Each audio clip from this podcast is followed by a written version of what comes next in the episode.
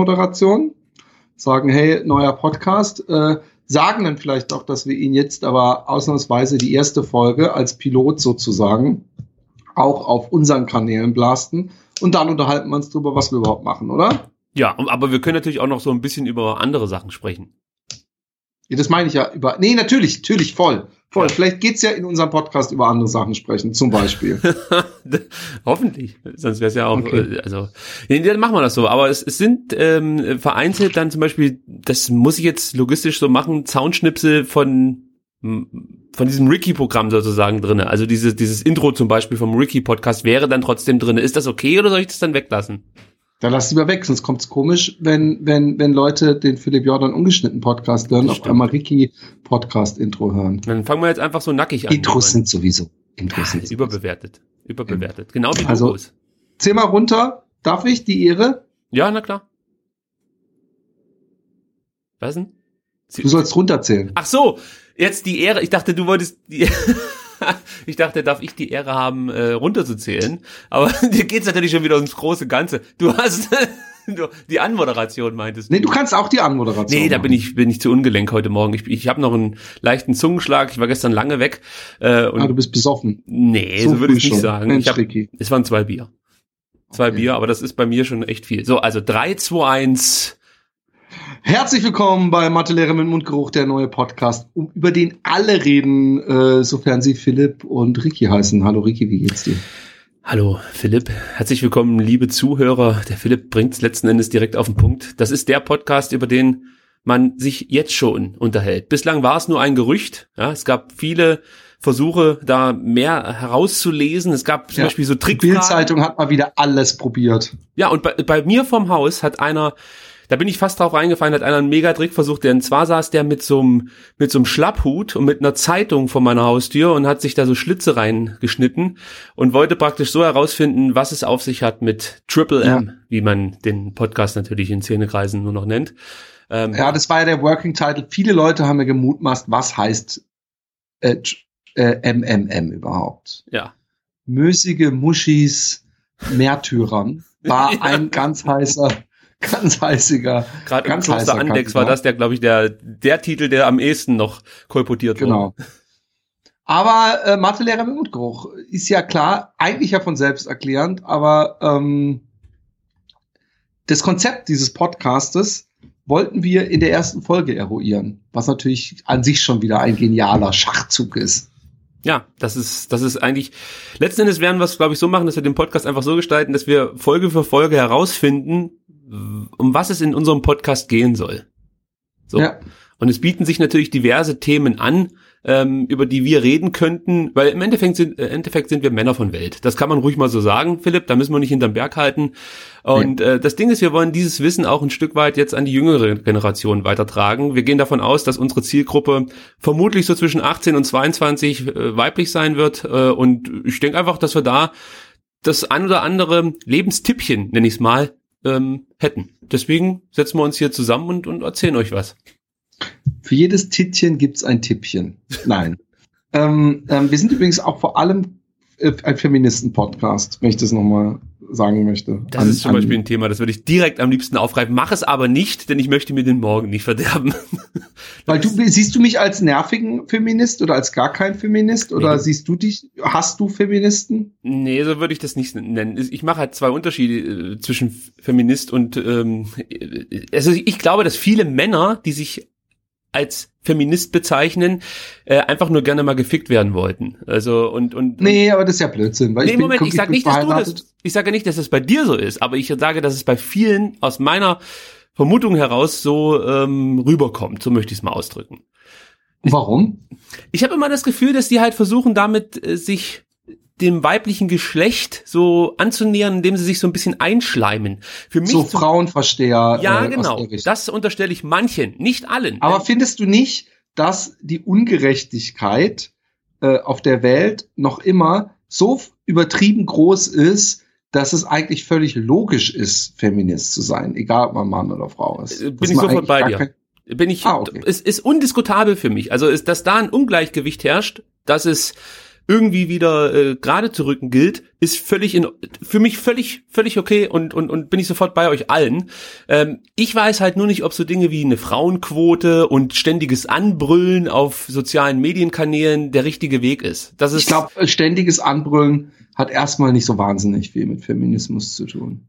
Naja, aber auf, also ich kann jetzt nur von Twitter reden. Da ist es schon so, dass es eigentlich ähm, immer nur oder häufig nur eine Art und Weise gibt, die die meisten, jedenfalls die, die mir unterkommen, an den Tag legen. Also ich spreche jetzt vom Fem Feministen und das ist immer eine sehr aggressive Herangehensweise. So, so ein, auch so eine deformierende Herangehensweise dem anderen gegenüber.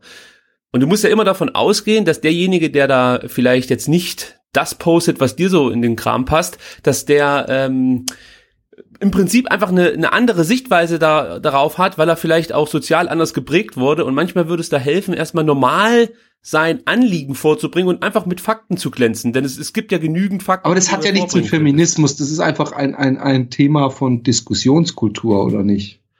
Ja, absolut. Aber letzten Endes ist es ja schon äh, ein Teil dieses Feminismus, wie man darüber diskutiert. Also das ist ja, das gehört ja letzten Endes dazu. Also man verbindet ja einen gewissen Diskussionsstil auch mit dem Thema dann an und für sich, sage ich jetzt mal. Nee, aber das, das tust du.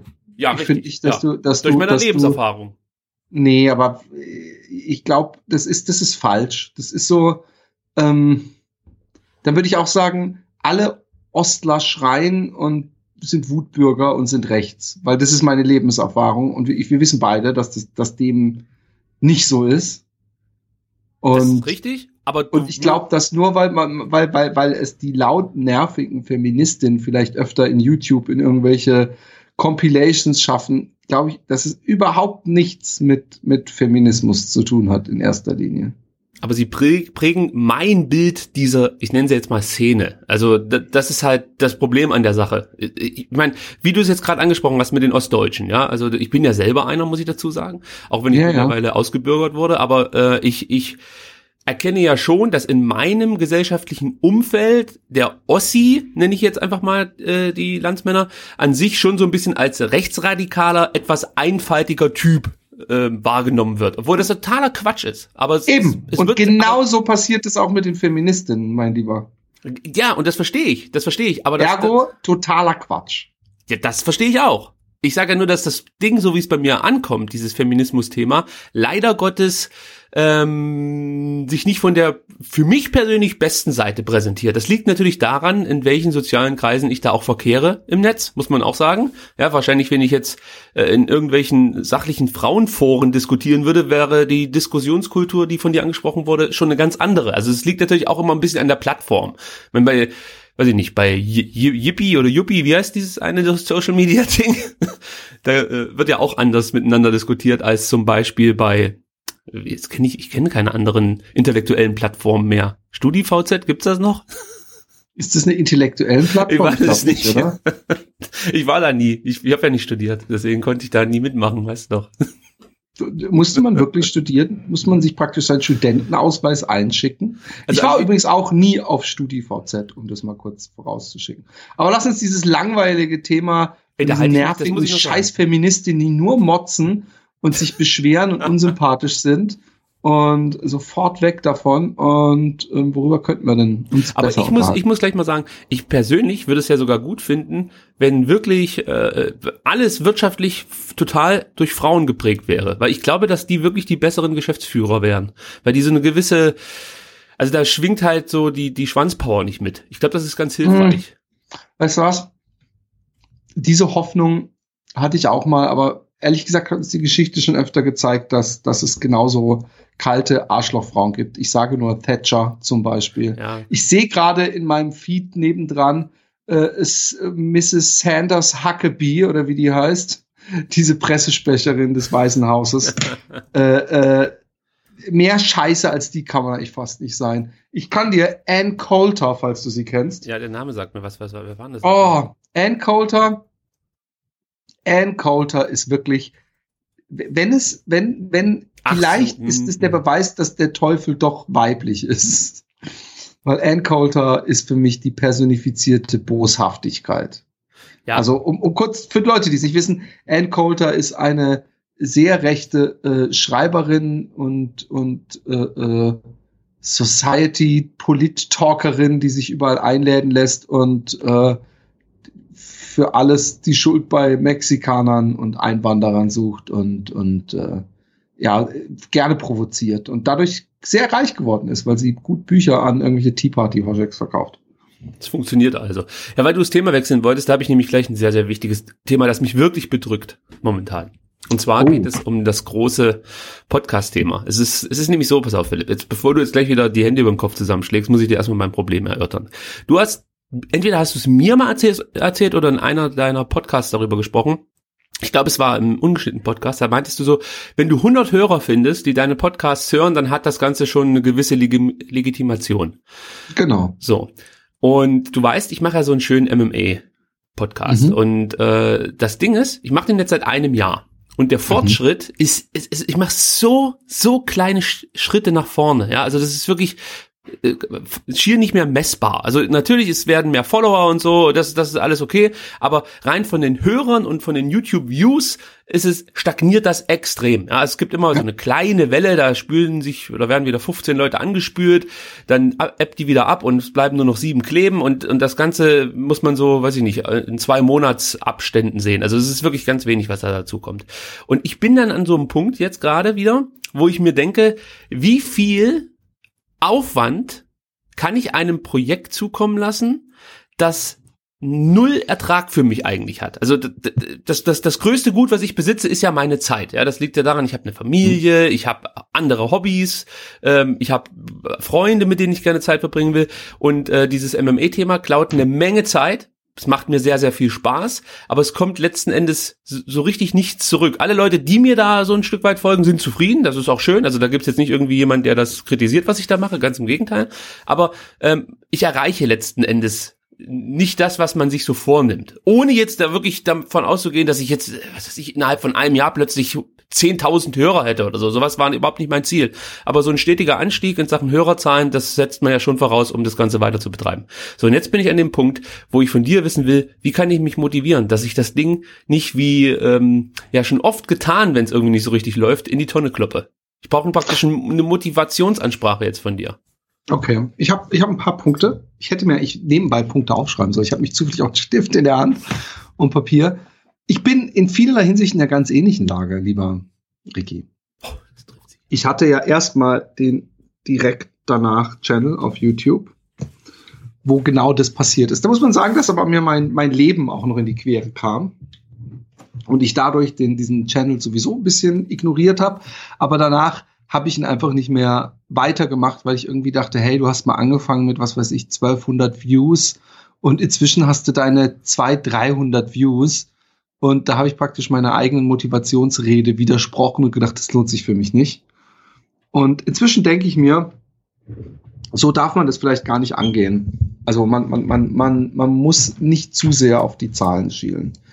Und äh, man muss sich das so vorstellen. Die gucken 200 Leute zu, ja. Und die gu gucken dir wahrscheinlich sogar sehr konzentriert zu und hören dir zu. Das ist echt ein großer Raum mit Leuten voll. Also eine kleine Event-Location mit Bestuhlung ist es. Und die hören dir jedes Mal andächtig zu. Und natürlich äh, würde ich, ich bin ja fest davon überzeugt, dass deine MMA-Expertise äh, gemischt mit deinem Charme und deiner Eloquenz eigentlich nur zum Erfolg führen können. Und natürlich kann man jetzt sagen, ja, aber ich kenne, habe auch schon viele Musiker gekannt, zum Beispiel, wo ich dachte, ey, du bist das Obertalent, du musst ein Superstar werden. Und die haben es nicht geschafft. Ich glaube aber, dass das bei Musik noch mal was anderes ist. Und ich glaube, dass, dass ähm, ähm, du deine Berechtigung hast, was ich machen würde, ja. Und das ist echt mein, das habe ich dir auch schon auf anderen Wege gesagt und ich kann es dir jetzt noch mal sagen. Ähm, kombiniere es mit einem Twitch-Kanal, weil du bei Twitch so eine direkte Anbindung hast weil bei Twitch die Leute ähm, direkt äh, äh, eingehen können auf das, was du sagst. Und weil äh, es angenehmer zu, äh, zu, zu konsumieren ist für viele, also einfach was zu gucken, anstatt nur was zu hören. Und ähm, du auch Spenden bekommen kannst, direkte. Und ich glaube, wenn du viel twitcht, ich glaube, das ist halt wichtig, dass man nicht irgendwie nur einmal im Monat, sondern das mindestens einmal in der Woche macht. Und du könntest ja auch so IRL streamen nebenbei bei der Arbeit aus dem, aus dem, was ist, machst du dir irgendwo so ein, so ein Ding hin in dein Auto, so ein, so ein, so ein, dass du dein iPhone da reinhängen kannst oder was auch immer für ein Smartphone du hast. Stand. Und könntest, genau, und könntest mit der Twitch-App äh, äh, dann auch während der Fahrt im Stau ein bisschen labern und dann halt immer MML gerichtet. Und ich bin mir sicher, dass dann irgendwann sich eine kleine Community. Guck mal, ich bin jetzt bei, bei, bei Twitch, habe ich angefangen, twitch.com slash Toffmoff, um da meine Zeichenshot zu machen. Da mache ich ab und zu ein bisschen in Real Life. Das heißt, dass man einfach seine Kamera mitschleppt und sich einfach so ein bisschen unterhält mit den Leuten, weil die ja Kommentare direkt einem auf den Screen klatschen können, wie es die meisten eventuell von Facebook Live kennen. Und das finde ich bringt großen Spaß. Ich habe jetzt gestern, habe ich dir im Vorgespräch gerade schon erzählt, aber das war mir jetzt im Soundcheck, habe ich erst fünf Euro gespendet bekommen, dann 25. Das sind 30 Euro. Der, der Roman hat dann zu Recht gesagt, ja, aber für 30 Euro, du hast jetzt anderthalb Stunden gezeichnet, das ist es ja nicht. Aber das, ich mache es ja, weil es mir Spaß bringt, ja. Und du machst ja dieses MMA-Ding auch, weil es mir Spaß, weil es dir Spaß bringt. Und auch weil es mir Spaß bringt übrigens. aber ich denke, und dann hört mein Wortschwall auf, dass du dir auf Dauer ja immer mehr Leute anlachen würdest. Und es, es reicht ja schon. Ich, ich finde auch fünf Euro schon total geil, weil da musst du auf YouTube 5000 Follower haben und Werbung geschaltet haben und, und, und. Und hier kriegst du es einfach direkt. Und, und, und, und das ist, ist, denke ich, eine, wenn du es damit kom kombinierst und auch Querverweise machst, sprich in deinen Podcast oder was auch immer, äh, haust du so rein. Und das Geile ist ja an Twitch, dass wenn du, selbst wenn du drei Stunden gerade getwitcht hast, musst du am Ende nur noch ein Knöpfchen drücken und sagen, Export to my YouTube-Channel. Und danach kannst du den Rechner ausmachen, musst dann nicht noch nebenbei gucken und dem, dem beschissenen Balken beim ewig langsam Wandern zugucken, sondern irgendwann kriegst du eine Mail, ey, dein Video ist auf YouTube. Du kannst es sogar noch Tags äh, vorher einfüllen und also du, du vernachlässigst damit auch deinen YouTube-Kanal nicht. Gleichzeitig machst du aber auf YouTube natürlich dann Werbung für deinen Twitch-Kanal. Ja, es sind viele Punkte, denen ich dir absolut zustimmen würde. Aber wenn ich mal eins also mal nach und nach. Pass mal auf, du hast gesagt mit äh, Twitch, ja, ist eine interessante Sache. Äh, allerdings ist hier schon wieder der erste Punkt, der mich so ein bisschen stutzig macht. Ich, ich, ich müsste investieren. Ja, ich, ich müsste praktisch in Equipment. Nein, du kannst auch eigentlich erstmal mit deiner ganz normalen Kamera. Aber wir äh, wissen äh, doch alle, wie das aussieht. Also das ist. Nee, ja das ich fand, ich fand auch auf YouTube sah das schon ganz okay aus. Ja. Natürlich kannst du irgendwann dir auch eine Kamera, aber wir reden jetzt nicht von einer 700 Euro Kamera, sondern wir reden von einer 70 Euro Kamera. Richtig, wir, also wir haben ja mal mit dir reicht eine. Wir haben mal miteinander gesprochen, da kamst du so auf 200 Euro, die man ungefähr investieren muss, um also mit so einem Greenscreen gut ausgeleuchtet. Für Dann 200, hast du ein Top-Studio. Genau, da ist man gut dabei. Das, aber sage ich dir so, wie es ist. Das würde ich mindestens machen wollen, weil sonst aus meiner Sicht äh, dieser die, dieser, dieser, dieser neue Kick so ein Stück weit fehlt, weil das, was du. Aber du machst das ja auch auf YouTube ohne Greenscreen und die bessere aber Kamera das, war. Ist schon die ganze Zeit eigentlich das Hauptthema für mich, dass ich da was ändern muss. Es soll, das sieht halt immer aus, als ob da irgendwie so ein Zwölfjähriger aus seinem Kinderzimmer streamt. So, so soll das nicht aussehen. Und ich glaube, das ist auch ganz wichtig, äh, wenn ich mit Leuten spreche, die mich auf YouTube gefunden haben, dann sagen die, ja, sie haben sich irgendwie gerade eine MMA-Sendung angeschaut oder halt ein Video und dann ploppte rechts bei diesen Vorschlägen mein Video auf und sie fanden es halt interessant, dass jemand auf Deutsch auch mal dieses Thema beackert, ja. Aber rein von dem, ähm, wie nennt man das Thumbnail, was da gezeigt wurde, wenn du live sendest, sieht man ja praktisch dann das, was gerade passiert, war es ja. jetzt nicht so, dass das sehr einladend aussah. Sprich, wenn jetzt da wirklich ein, semi-professioneller Hintergrund mit am Start wäre, ich ja, ja. einigermaßen gut ausgeleuchtet wäre, bekommt das Programm natürlich gleich eine professionelle Note, die mit eine Investition von 200 Euro, sage ich mal, auch bezahlbar ist. Aber du musst sie trotzdem erstmal tätigen, diese Investition. Und wenn du natürlich überhaupt schon solche Gedanken hast, dass das Ganze vielleicht äh, dir mehr bedeutet und, und, und, und du dem Ganzen mehr zu rechnest, was, was eigentlich dann vielleicht gar nicht erreichbar ist, ja, dann also pass auf. werde ich, ich schon nervös, diese 200 Euro auszugeben, sage ich pass dir ganz auf, ehrlich. Pass auf. Wir machen jetzt einen Vertrag. Wir zwei. Meine Frau wird mich umbringen dafür, aber wir machen einen Vertrag.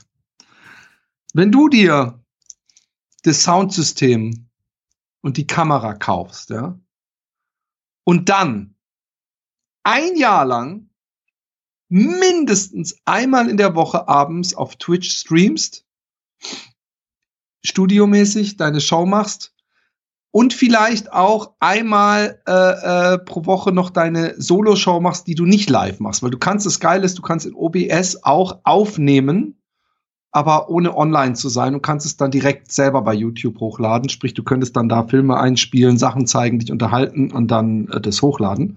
Rechtemäßig weiß ich nicht, wie das ist, ja. wenn du irgendwo im Bild im Hintergrund eine Kampfszene laufen lässt auf kannst YouTube. Das da, kannst du nicht machen. Nee, leider nicht. Du kannst Screenshots posten, aber da bist du auch so ein bisschen auf das Wohlwollen der Rechtsabteilung angewiesen. Also gibt's natürlich in dieser Szene auch häufig, da sind viele sehr, sehr, sehr, sehr gute Analysten dabei, die Kampfsituationen sehr, sehr gut aufschlüsseln können, die es aber nicht können, weil sie letzten Endes die Rechte am Bild äh, der UFC nicht haben. Das ist immer ein bisschen ärgerlich. Dann wird das in irgendwelchen Gyms nachgestellt. Das ist sehr aufwendig und ähm, imponiert ja, okay. mir auch sehr. Aber egal, du könntest auf jeden Fall wenn du über, äh, ähm, es, ist halt irgendwie, kommt es geiler rüber, wenn du sagst, nächstes Thema und dann klickt hinter dir, wie ja. bei den Nachrichten, der äh, sieht man ein Foto von Conor McGregor das und kann Mayweather. Ich machen. Das kann ich machen. Ich habe ich hab ja einen äh, Presseaccount bei der UFC und darf da auf Pressematerial zugreifen und das sind dann halt eben so Bilder von Conor McGregor. Ideal. Oder, ja, Aber ja. jetzt stell dir dich vor und im Hintergrund äh, so, so, so ein schwarzes Bild und du kannst ja verschiedene Szenen machen in, im OBS äh, und dann guckst du halt äh, Sachen.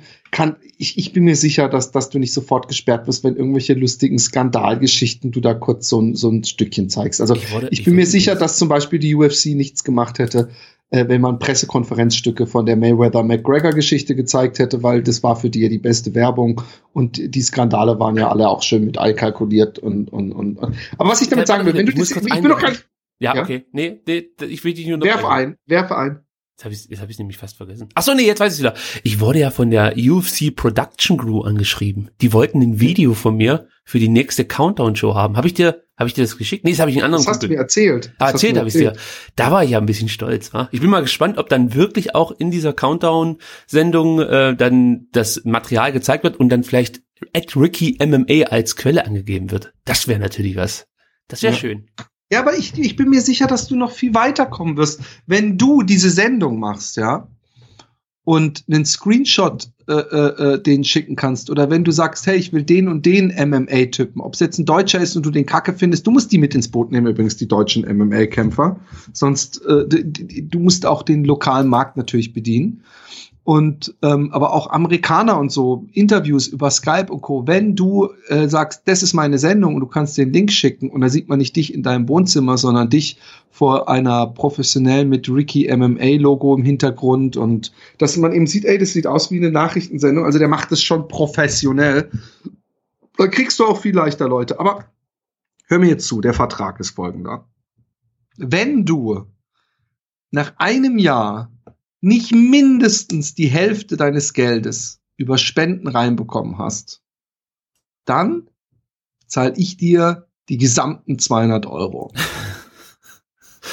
Ja, das, sowas kann ich nicht annehmen, da bin ich zu. Aber ich, ich pass auf. Hey, das ist eine, pass auf, das, ist eine Win -Win ist, ich versuche hier eine Win-Win-Situation. Ja, Philipp, ich bin da, pass auf, ich bin auch ohne diesen Vertrag dabei. Es, es, es, ich möchte, ich möchte ja dieses Hobby, ähm, ich möchte das ganze Ding ja weiter vorantreiben. Also mir liegt es ja am Herzen, mir macht es unheimlich viel Spaß und äh, das ist aber wahrscheinlich auch normal, dass du an bestimmten Punkten einfach in so ein tief ist das falsche Wort, aber äh, an so, an so Grenzen stößt, ja. Ähm, und da stellst du dir natürlich die Frage, hey, du investierst jeden Tag, sag ich jetzt mal, ein bis zwei Stunden in dieses Hobby und ähm, siehst dann andere Kanäle, die sich nicht halb so viel Mühe geben, aber trotzdem, was weiß ich, nur 20 Klicks weniger haben wie du. Und dann denkst du dir halt, wie kann denn das sein? Also mein Content ist, ist definitiv gut. Es gibt keinen deutschen, der oder keinen deutschsprachigen Kanal, der ähnlich äh, äh viele Sendungen produziert, der ähnlich äh, es ist einfach so investigativ auch an die Sache herangeht. Ich versuche Artikel zu schreiben. Ich brauche mir jetzt ja nicht selber hier äh, Zucker und Arsch zu blasen. Ich mache das gut. Punkt. So.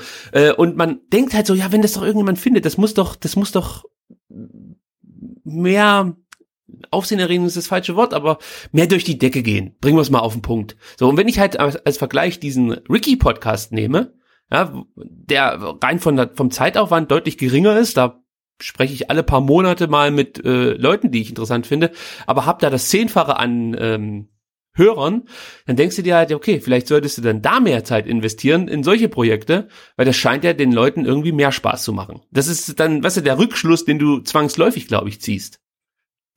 Also, so, so geht's mir. Guck mal, du hast ja auch mehrere Podcasts. Ja, oder Ja. mehrere Projekte kann man fast schon sagen. Wenn du halt merkst, okay, ich investiere in, ich sag jetzt einfach mal in ungeschnitten, jede Woche sechs Stunden und habe 100 Hörer und ich investiere in Happy Day im, Mo im Jahr 14 Stunden und habe 100.000 Hörer oder von mir aus 10.000 Hörer, dann würdest du natürlich vielleicht auch denken, weiß nicht, ob das mit dem ungeschnitten so viel Sinn macht, wenn ich da jede Woche sechs Stunden investiere. Weißt du, was ich meine? Also es ist einfach Mhm. so eine, äh, letzten Endes kommt es mir nur auf die Zeit an. Äh, Ja, ich möchte nicht danach denken, dass die Zeit äh, in andere Projekte besser investiert gewesen wäre. Ich verstehe es. Ich habe dasselbe, also gut, dass du den ungeschnitten Podcast äh, nimmst, weil der ungeschnitten Podcast hat extrem niedrige äh, Hörerzahlen, ja. Die letzte Folge hat 1860 zum Beispiel. Ich habe mit die mit Florentin Will war natürlich die Zehntausender Rausschießer oder ich habe auch eine mit 5000, viele mit zwei, 3000 Hörern, aber es sind halt nicht äh, äh, 10.000 oder 20.000 oder 50.000 wie beim Lauf-Podcast. Mhm. Ähm, aber das stört mich ja nicht. Also ich finde wirklich, wenn ich 3000 Leute habe, äh, äh, da kannst du ja schon fast eine Deutschland-Tour machen mit kleinen Locations von 50 bis 100 Leuten. Ja, die Zahlen, die du nennst, sind schon sehr, sind so oder so schon gut. Also alles, was Nee, die sind nicht ist- gut. Ich glaube nicht, dass das gut ist. Ja, im Aber gut. Vergleich zu was? Im Vergleich zu, zu, zu, zu, zu wem musst du dich ja immer Zu fragen. den guten Podcasts, zu den erfolgreichen deutschen Podcasts. Aber die haben natürlich Ähm, auch eine andere Base. Also, wenn du die, wenn, reden wir jetzt nur von privaten Podcasts oder redest du jetzt auch von, äh, sag ich mal so, öffentlich-rechtlichen Produktionen? Ich rede nur von privat. Aber gut, lass uns weiter. Ich habe lange überlegt, äh, mache ich das weiter, wie auch immer, und ich mache es jetzt einfach weiter, aber es ist halt für mich nicht mehr Priorität. Ich mache das jetzt nicht jede Woche ein. Es wird sicher Folgen kommen oder Zeiten kommen, wo ich es mehr mache. Was ich aber mache, ist, dass ich überlege, dass ich, dass ich sowieso mehr hin zu dem Twitch gehe, dass ich zum Beispiel mit dem Roman auch Happy Day Show machen will an einem Freitag oder Samstagabend. Und das müssen, werden wir dann vorher im Podcast ankündigen. Und dann werden wir eine Show vorbereiten. Weil ich habe gemerkt, dass auf YouTube, ja, auf YouTube wird dann natürlich ganz viel äh, äh, äh, geschwärzt beziehungsweise stumm geschaltet, Musik, ja. Ja. Ähm, aber Bei Twitch auch, Auf- weißt du, wa? ja, aber auch erst im Nachhinein. Und Bist du dir sicher? Weil bei mir, ich habe live, ich habe nämlich live mal äh, dieses UFC 2 Spiel gespielt und dann, ich weiß nicht, ob du das kennst, da läuft praktisch in den Pausen dann auch immer so bekannte Musik, ja, einfach so ein Soundtrack wie bei FIFA oder so. Und äh, mir haben dann Hörer geschrieben oder Zuschauer, dass sie mich nicht hören können. Also das wurde dann so mit, mit einem leichten Zeitversatz wurde dann ähm, der Ton immer komplett ausgeblendet. Also nicht nur mein Mikrofon, sondern nur das Spiel, Ah. sondern es wurden beide Tonspuren komplett ausgeblendet mit so einem Zeitversatz von, ich behaupte jetzt mal einer Minute. Also das, das, ich weiß es nicht genau, wie wie das vonstatten geht, aber sie sie haben dann halt in den Chat gepostet, hey, wir hören dich nicht mehr oder wir hören das Spiel nicht mehr. Äh, und als ich mir dann nachträglich angeschaut habe, habe ich es halt auch festgestellt, ja, hier auf einmal war dann die Tonspur aus. Okay, da käme ich vielleicht nicht gut genug aus, aber ähm, ähm, ich habe zum Beispiel viele YouTube-Videos zusammen mit meinen Hörern geguckt. Und erst als ich es bei YouTube hochgeladen habe, sind dann eben wegen Musikrechten wurde, wurden dann mehrere Copyright-Claims gemacht. Okay. Und dann ist das Video einfach an der Stelle stumm auf YouTube. Aber ähm, darum geht's gar nicht. Was ich sagen will, ist, ähm, hab Vertrauen in das, dass du auf Dauer genauso erfolgreich bist mit dem, worauf du am meisten Bock hast. Und ich glaube, so eine, so eine Joe Rogan-mäßige MMA-Show, äh, wo du regelmäßig und viel äh, sendest, und ich glaube, ich werde das auch machen. Guck mal, ich habe echt, ich habe also wirklich, ich habe bei, bei Twitch gestern Abend 25 Live-Zuschauer gehabt, ja. So wie habe ich auf. YouTube auch. Ja, aber das ist nichts. Aber ich denk mir, hey, aber ich, ich kann ja auch nicht erwarten, ich habe jetzt schon 250 Follower nach, nach zwei, drei Wochen. Ich kann nicht erwarten, dass das alles innerhalb von einer Woche geht. Ich muss dem Ganzen noch Zeit geben. Und mir bringt's ja Spaß. Und ich habe ja Leute, die mir zugucken. Es ist ja nicht so, dass ich alleine da sitze und zeichne. Und man muss einfach Vertrauen haben, dass, dass die Leute das mir. Aber man macht's ja nicht nur wegen Erfolg. Ich mache, weil es mir Spaß bringt. Natürlich habe ich das Zeugs hier alles eingestellt, weil ich dachte, geil, ich mache eine geile Show. Natürlich, wenn ich an diese geile Show denke, denke ich auch, oder will ich natürlich auch geiles Publikum, die Leute müssen zugucken. Aber in erster Linie ist in meinem Kopf die geile Show. Und Ja. du, du solltest vor allem Bock auf deine MMA-Show so haben, wie du sie gerne machen würdest, sprich, dass du auch optische Sachen zeigen kannst, dass du Gäste reinnehmen kannst über Skype, die du dann auch sehen lassen kannst und, und ganz oft, ich habe im Roman zum Beispiel für die Patreon-Spender habe ich ein Rätsel machen können, das optisch war, ja. Ja. Cooles Rätsel konnte ich dann einblenden. Der Roman konnte sehen, die Hörer können sehen oder die Zuschauer können sehen und können praktisch miträtseln, wie man diese neun Pferde in der Pferdekoppel durch zwei zusätzliche Zaunquadrate alle voneinander trennt. Äh, zwei Und- Punkte, ja. Und, und, und, und das ist so positiv. Und ich denke mir, wenn du dir sagst, okay, ich kann praktisch so ein Selbstexperiment machen und wenn es nicht klappt, wenn nach einem Jahr ich wirklich noch nur fünf Zuschauer pro, pro, pro Sendung habe, dann höre ich auf und dann habe ich eine Lehre, eine, was gelernt. Aber du darfst halt nicht nach zwei Monaten, nicht nach sechs Monaten, nicht nach neun Monaten aufhören, weil ich, ich glaube dran, dass sich das durchsetzt. Und es dauert ja eine ganze Weile. Vielleicht musst du dann, was ich zum Beispiel nie gemacht habe, was vielleicht auch hilft, ist in alle MMA-Foren zu gehen und zu sagen, äh, hey, ich habe da eine Show live. Das ist für mich ganz schwierig, weil ich dieses, also ich kenne natürlich diverse MMA-Foren, das ist das erste. Und wenn Leute ihre, ihr, ihr Zeug da posten, hat, äh, das ist bei mir schon direkt vorbei.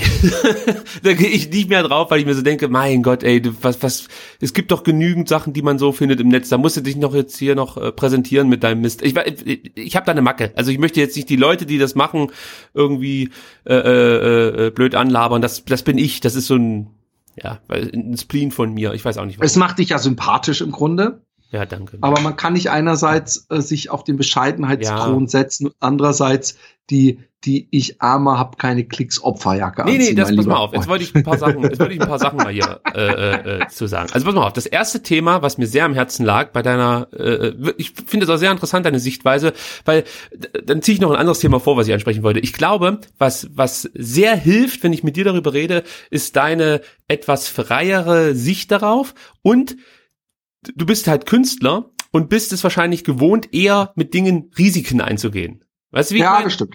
Das, das gehört einfach dazu. Du, letzten Endes, wenn man sich das mal von außen so anschaut und das betrachtet, dass, wie irre das ist, dass sich jemand hinsetzt, ein Bild malt, von dem er dann hofft, dass es andere so gut finden, dass er damit seinen Lebensunterhalt verdienen kann. Das ist so irre eigentlich, diese Herangehensweise, und da gehört so viel.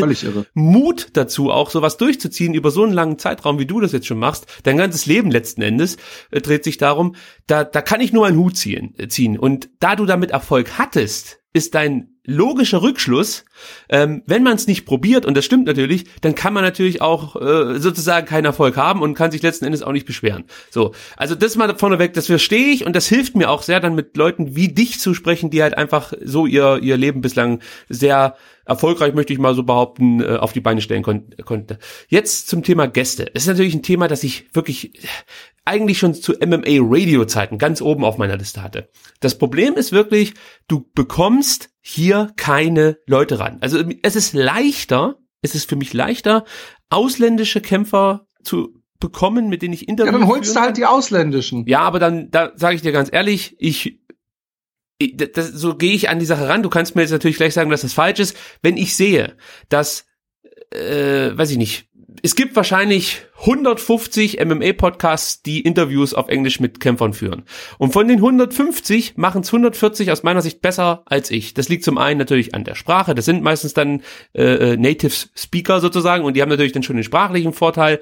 Ähm, und dann denke ich mir, wenn du jetzt der 141. bist, der das versucht und dann noch im gebrochenen Englisch da versucht, halbwegs irgendwas über Skype hinzubekommen, dann ist das eher letzten Endes dann ein Grund, vielleicht abzuschalten und zu sagen, ja, das ist nicht so cool, als andersrum, dass die Leute sagen, Mensch, äh, der kann zwar keine Interviews führen, aber vielleicht sind seine Analysen gar nicht schlecht. Weißt du, also das ist halt dann für mich die Denkweise dahinter, dass ich denke, okay, mit Interviews mit deutschen Kämpfern, ja, da könnte ich mir letzten Endes dann wieder so eine kleine Basis aufbauen, aber mit diesen ausländischen Kämpfern glaube ich nicht, dass ich die Interviews nur halbwegs so gut führen könnte, wie die anderen mittelmäßigen, ich sag jetzt mal Interviewer. So, also Weißt du, was du machen könntest? Weißt du, was du machen könntest? Wenn du so richtig groß wirst und du willst mal den Overeem oder so äh, äh, äh, interviewen, könntest du mich als Auslandsreporter. Dann könnte ich den auf Holländisch interviewen und unten drunter könnte man die Untertitel machen. Das Ding ist, ich habe ja mit äh, Jermaine Darandami, äh, schreibe ich auch häufig auf Twitter, das war ja Weltmeisterin in der UFC und die wohnt ja in Utrecht. Also ich weiß nicht, ob es jetzt Ach, immer noch, was. ja, ja, die hat, also die kommt auf jeden Fall aus Utrecht. Warte mal kurz, ich guck mal kurz, wie ich glaube, äh, wie heißt die? Jermaine, also klar, und dann D. Randami. Wa- Ja, Jermane und dann D, also DE, Ran, Randami. A-M-I-E. Okay, ich hab's ja. Die ah, auch, ja, ja. Die war auch äh, ziemlich erfolgreich da bei eurer Fußballmannschaft. Es gibt wohl eine erfolgreiche Frauenfußballmannschaft in der Nähe von Utrecht oder in Utrecht, das weiß ich jetzt nicht genau. Sagt ihr das irgendwas? Oh, hat die gegen die, die die Dings ausgenockt hat, gekämpft? Gegen die, Home, die, die. Ja, ja. Und? Gewonnen. Umstritten. Echt? Aber. Ja, ja, die ist Weltmeisterin geworden mit dem Kampf. Ist sie immer noch Weltmeisterin? Nee, die hat dann ihren Titel abgegeben, weil sie nicht gegen eine Kämpferin kämpfen wollte, die bekannt dafür ist oder in Verdacht steht zu dopen. Chris Cyborg heißt die. Und ähm, ihr wird so ein bisschen Angst unterstellt, aber sie, muss man dazu sagen, sie war äh, lange Zeit als Krankenschwester praktisch aktiv und ist jetzt Polizistin äh, und sagt halt und gibt natürlich auch so so MMA Classes und sowas, also weiß ich nicht, ob das in Utrecht ist, aber auf jeden Fall in Holland und sagt halt, sie bringt ihren Kiddies immer bei, dass sie sich an die Regeln halten sollen in diesem Sport und dass Disziplin ganz ganz wichtig ist und sie hat danach gesagt, wie, wie kann ich jetzt gegen eine ich sage jetzt mal in Anführungsstrichen, bekannte Doperin antreten, ja, und mit der Argumentation, ja, ich möchte halt hier Ruhm und Erfolg mir erarbeiten. Also damit würde sie eigentlich gegen ihre eigenen Mitmachen, Prinzipien ja. verstoßen und deswegen gibt sie den Titel lieber ab und gilt von mir aus als als Pussy äh, und und ähm, hat auch einen schlechten Stellenwert so in der MMA-Community, aber für sie ist das so nicht vertretbar. Also ich, ich mag sie sehr und sie hat, das ist eine der wenigen prominenten Kämpfer, Schrägstrich Kämpferinnen, die überhaupt auf meine, auf meine, meine Twitter-Nachrichten geantwortet haben. Weißt du, das hat die gemacht als Weltmeisterin, das ist einfach nicht normal. Andere Pfeifen, die, die haben weniger Follower, ich sag das immer wieder und das meine ich überhaupt nicht abwerten dir gegenüber, die haben weniger Follower wie du und, und, und, und, und, und die antworten einfach auf keine Frage. Die lesen deine Posts und, und antworten nicht mehr darauf. Wo ich mir so denke, sag mal, wie blöd muss man denn eigentlich sein? Also du kannst ja nicht davon ausgehen, dass äh, wenn, wenn du ein bisschen Aufmerksamkeit bekommst von irgendjemanden, dass, dass, dass du dann, das, wie, wie soll man sagen, das, das ist doch normal, dass man dann, dass man dann kurz antwortet oder nicht. Also das, ich kann das überhaupt nicht ja. nachvollziehen. Das würde ich niemals nicht tun. Ich würde, wenn mir irgendjemand eine Nachricht schreibt und ich bin in so einem Rahmen zwischen was weiß ich, 1000 und 10.000 Followern, dann sind das Nachrichten, die du auf jeden Fall wegarbeiten kannst. Das ist nicht, nicht zu viel verlangt. Und das finde ich, das gehört einfach dazu. Ja, also das gehört zu diesem, das ist Teil deines Berufes letzten Endes. Aber das ist, und das bin ich bei diesem Thema, das ich vorhin ansprechen wollte, das Thema Gäste. Ey, ich, ich, ich schreibe die Leute an, versuche mit denen Interviews zu bekommen, da kommt nichts zurück. Oder wenn, dann so, ähm, ja, guck mal, ich melde mich später und so. Da, das, ich kann das überhaupt nicht nachvollziehen. Die Leute kennt keine alte Sau in Deutschland. Ja, wenn ich dir von Peter Sobotta erzähle, da, da, den kennt keiner. Der, mein Nachbar ist bekannter als Peter Sobotta. Aber trotzdem haben die so eine Attitüde, so, oh, pff, was will ich mit denen? Beschweren sich aber dann in anderen Interviews darüber, dass sie praktisch hier in Deutschland nicht diesen Anklang finden wie amerikanische Kämpfer, die halt wirklich von Podcast zu Podcast dingen, egal wie klein der ist, egal wie groß der ist. J.S. Sonnen, einer der bekanntesten Pod äh, äh, Kämpfer, erzählt, er ist ein Podcast, da können sie noch nicht mal seinen Namen richtig aussprechen, aber er weiß, da erreicht er vielleicht fünf Leute, die dann sein Pay-Per-View kaufen. Weißt du, diese Denkweise, die fehlt hier völlig dieser MMA-Community in Deutschland. Und, und ich bin da auch wie so ein Aussässiger, ja, also diese eingefleischten deutschen MMA-Fans, die verachten mich fast schon, weil ich halt eben nicht, ich übernehme halt nicht die deutsche Sprache in diesem MMA-Sport, weil für mich ist dieser Sport halt englisch geprägt, dadurch, dass er in der UFC am bekanntesten ist. Deswegen ist das für mich auch die Sprache, die ich übernehme, äh, die englischen Begriffe und so. Und äh, ich, ich tummel mich halt nicht an diesen üblichen Indie- MMA-Plätzen rum hier in Deutschland. Da, da, deswegen fehlt mir hier auch so ein Stück weit die Credibility. Aber ich, will, ich würde mich da niemals in dieses in, in, ja, in diese Szene da hineinbegeben wollen, weil das einfach Leute sind, die für mich für was anderes stehen, fast schon für einen anderen Sport. Und das frustriert mich noch obendrauf, weißt du, auf das ganze Ding, was mir eh schon so ein bisschen auf den Sack geht, dass so richtig nichts vorwärts geht, vorwärts geht, etc.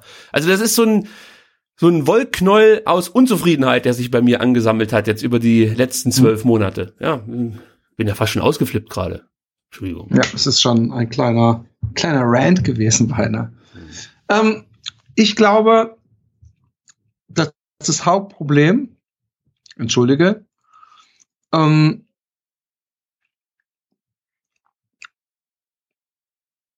in deinem, äh, äh, du, du, du siehst immer noch nicht die Perspektiven.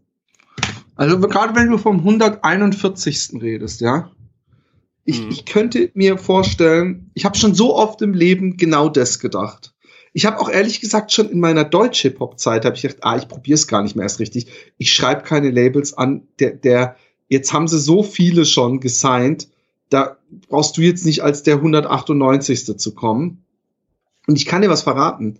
nach mir gab es trotzdem noch andere deutsche Hip-Hop-Gruppen neue. Und die haben auch trotzdem Erfolg gehabt. Und ähm, der, der, vielleicht, du hast vom 141. gesprochen, der du bist. Vielleicht ist der 147. der neue Joe Rogan oder der, derjenige, wo dann auf einmal alle Deutschen doch klarkommen. Wie oft hast du es schon gehabt? Also Harald Schmidt, ja. Harald Schmidt hat, was die wenigsten wissen, vielleicht auch eine Generationssache, nicht immer Erfolg gehabt. Als der angefangen hat mit seiner Late Talk Show auf Sat 1, hat das erste halbe Jahr jeder Scheiße gefunden. Es haben noch immer genügend Leute geguckt, aber alle haben gesagt, oh Gott, wie peinlich David Letterman nachmachen und oh Gott, oh Gott und dieses und jenes und, und, und solche Sachen. Und, und, und ich glaube einfach, dass, dass, dass äh, äh, was, was, was, was? Also ich habe dir jetzt, das ist meine Statistik vom letzten Jahr auf YouTube. Ah, okay. Ähm, was ich aber sagen will, ist, ähm, ich bin fest davon überzeugt, selbst wenn du eine Durststrecke hast, selbst wenn du eine Weile denkst, das hat überhaupt keinen Sinn. Es gibt Leute, die machen jahrelang. Ich habe so oft, hast du es, kennst du es nicht, dass du irgendwie diesen einen Typen, den ich hatte der auf jeder Jam ist und super nervt und und den du null ernst nimmst und der dann drei, vier Jahre später auf einmal voll den Hit hat oder groß rauskommt. Hey, ohne Scheiß, ich weiß, dass ich auf einer Jam war, ja, in Stuttgart und da war so ein Typ äh, auf der Bühne, Maxwell featuring Agate Jazz. Und ich fand den irgendwie überhaupt nicht cool, ja. Alle Rapper waren früher cool. Und das war so ein bisschen so ein, so wie man früher dachte, so äh, Gymnasiast, obwohl ich selber Gymnasiast bin, aber es kam einfach nicht cool. Und der Typ blieb dran und hat er weiter eine andere Gruppe gemacht und hat dann irgendwann habe ich die, den, für, für eine Karlsruher ähm, äh, äh, äh, Zeitschrift äh, Plattenrezension gemacht für deutschen Rap und dann kam äh, äh, von einer neuen Gruppe, die er aufgemacht hat, eine Platte, die hieß Freundeskreis, der Quadrat, die Quadratur des Kreises, ja. Und da war wieder dieser Rapper, der übrigens Max Herre hieß. Ja. Und ich habe sowas schon so oft erlebt, dass so Leute einfach, ich will übrigens nicht sagen, natürlich können wir auch sagen, ich habe einfach die, das Potenzial von ihm nicht gesehen. Ich habe mich übrigens auch Sido, lange bevor der durchgebrochen ist, habe ich diese Tapes gehört und habe gedacht, ey, der könnte es voll reißen. Und der hat sie noch gerissen. Aber wie oft denkt man, oh Gott, der und der Typ. Und im Endeffekt wird er dann doch voll wichtig. Und, und, und ich glaube, dass du auch aktiv dich zum Beispiel beim, bei, bei, bei so Sportsendern und so bewerben musst. Wenn du findest, ja, überlegt, ja, dass die Leute keinen Plan haben, wenn sie das kommentieren, dann schreib den und frag sie ganz frech, ob sie jemanden möchten, der sich wirklich mit der Materie auskennt und wo deutsche MMA-Fans dann auch einschalten, weil sie wissen, derjenige weiß, wovon er redet und nicht alle wegschalten und lieber den englischen Stream angucken. Und bei, bei, bei einem Fernsehsender, denen geht es nicht um Qualität, denen geht es um Geld. Und wenn die das lesen, dann fängt vielleicht bei denen das ein oder andere Zahnrädchen an. Aber dann wird es vielleicht nicht beim ersten Mal. Vielleicht gibt es ja irgendeinen Radiosender oder irgendwas. Ich glaube, dass, dass du einfach aktiv kämpfen, kämpfen, kämpfen musst. Und, und, und du musst einfach dran denken, wie, wie, wie, wie viel einfacher, ja, ist es, äh, so eine Sendung zu machen und wie viel Spaß ist es, verglichen mit so einem nervigen Job. Ich weiß, dein Job bringt dir Spaß, aber stell dir vor, du könntest täglich, du müsstest die täglich nur, nur, in Anführungszeichen, diese zwei Stunden senden. Und den Rest des Tages könntest du dich drum kümmern, äh, äh, Recherche zu machen, und äh, vielleicht Leute zu regeln, die du dir einladen willst und jeden Abend zwei Stunden auf Twitch oder was weiß ich was. Das ist vielleicht was, was du dir erst in vier Jahren erlauben kannst und, und wofür du vier Jahre lang hart arbeiten musst, täglich streamen oder so. Aber der, ich bin fest davon überzeugt, dass das in dir liegt. Und ich sag dir auch warum. Es ist einfach, es ist einfach super einfach. Wenn Fußballspieler, den kaufe ich ein, da muss ich eigentlich nur noch zwei Sachen gucken ist er einigermaßen menschlich äh, äh, äh, so, dass, dass er nicht praktisch jede Woche sich totsäuft, äh, Kinder fickt und was weiß ich was, Ribéry-mäßig oder Ribéry-mäßig. Oder äh, äh, und kann er gut Fußball spielen? Scoret er? Wird er nicht, äh, kriegt er das hin, dass er auch weiterhin konstant gut spielt? Wenn ich jemanden, der in deine Position kommen will, brauche, dann muss der einigermaßen aussehen, das erfüllst du mit Leichtigkeit. Du bist nämlich ein verdammt attraktiver, großgewachsener, sportlicher junger Mann.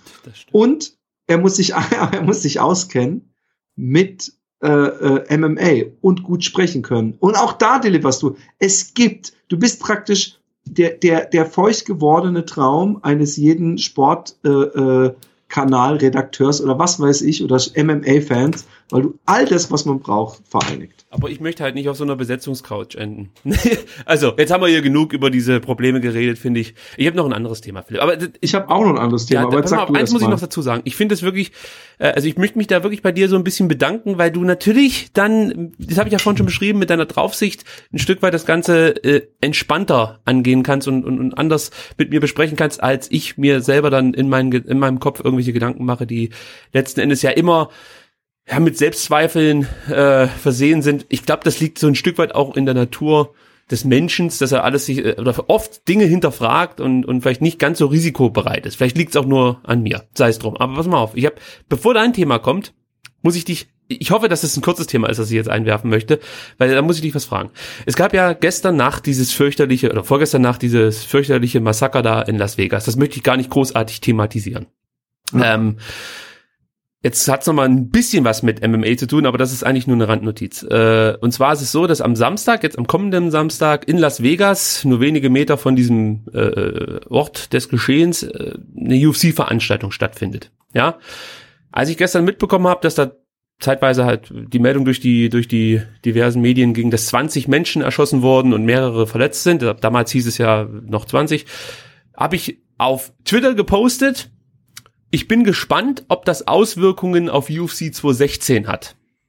Und daraufhin wurde ich von mehreren Leuten wüst angegangen, wie das meine einzige Sorge sein könnte. Ist natürlich, ist natürlich auch nicht die feinfühligste. Ich möchte gleich, äh, da möchte ich gleich mit dir drüber reden. Eins vorneweg, weil das ist mir wichtig, dass ich das vor, voranschicke. Ich habe absolut kein Problem damit, wenn irgendjemand in Herne oder sonst wo sitzt und für ihn dieses Ereignis sehr emotional ist und äh, wenn er einfach, sag ich mal, äh, wenn er ein Stück weit, ich nenne es jetzt einfach mal trauert über das, was da passiert ist. Das möchte ich überhaupt, ich möchte das niemanden in Abrede stellen. Das ist jedem Menschen sein Recht, mit solchen Dingen umzugehen, wie er möchte. Nur für mich persönlich das sage ich gleich auch jetzt, und das ist eigentlich fast schon die Erklärung für meinen Post, bedeutet dieses Ereignis rein gar nichts. Überhaupt nichts. Es ist für mich genauso schlimm, wie wenn eine zweifache Mutter mit 40 Jahren in Bad Salzuflen an Darmkrebs stirbt. Genauso schlimm ist das für mich und genauso wenig auswirkend ist das auf mein Leben. Und nee, okay, jetzt, okay, dann greif mal ein. Greif jetzt, mal ein. Es ist natürlich äh, ähm,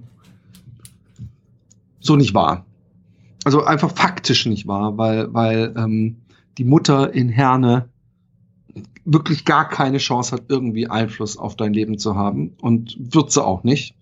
Während äh, ich, ich, ich überspitze mal, hätte der Typ jetzt tausendmal so viele Leute umgebracht, also 50.000 und hätte äh, vielleicht noch geschrien, äh, Tod allen Amerikanern, wir Deutschen halten zusammen oder sowas, hätte das eventuell Einfluss auf dein Leben gehabt. Weißt du, was ich meine? Ja, hat, und auch, also auch, ein, ein, auch ein, ein, ein Trump, äh, äh, äh, jetzt geht in Amerika die Waffendiskussion sowieso wieder nicht wirklich los, sondern wird halt einfach nochmal kurz wieder durchexerziert in den Medien.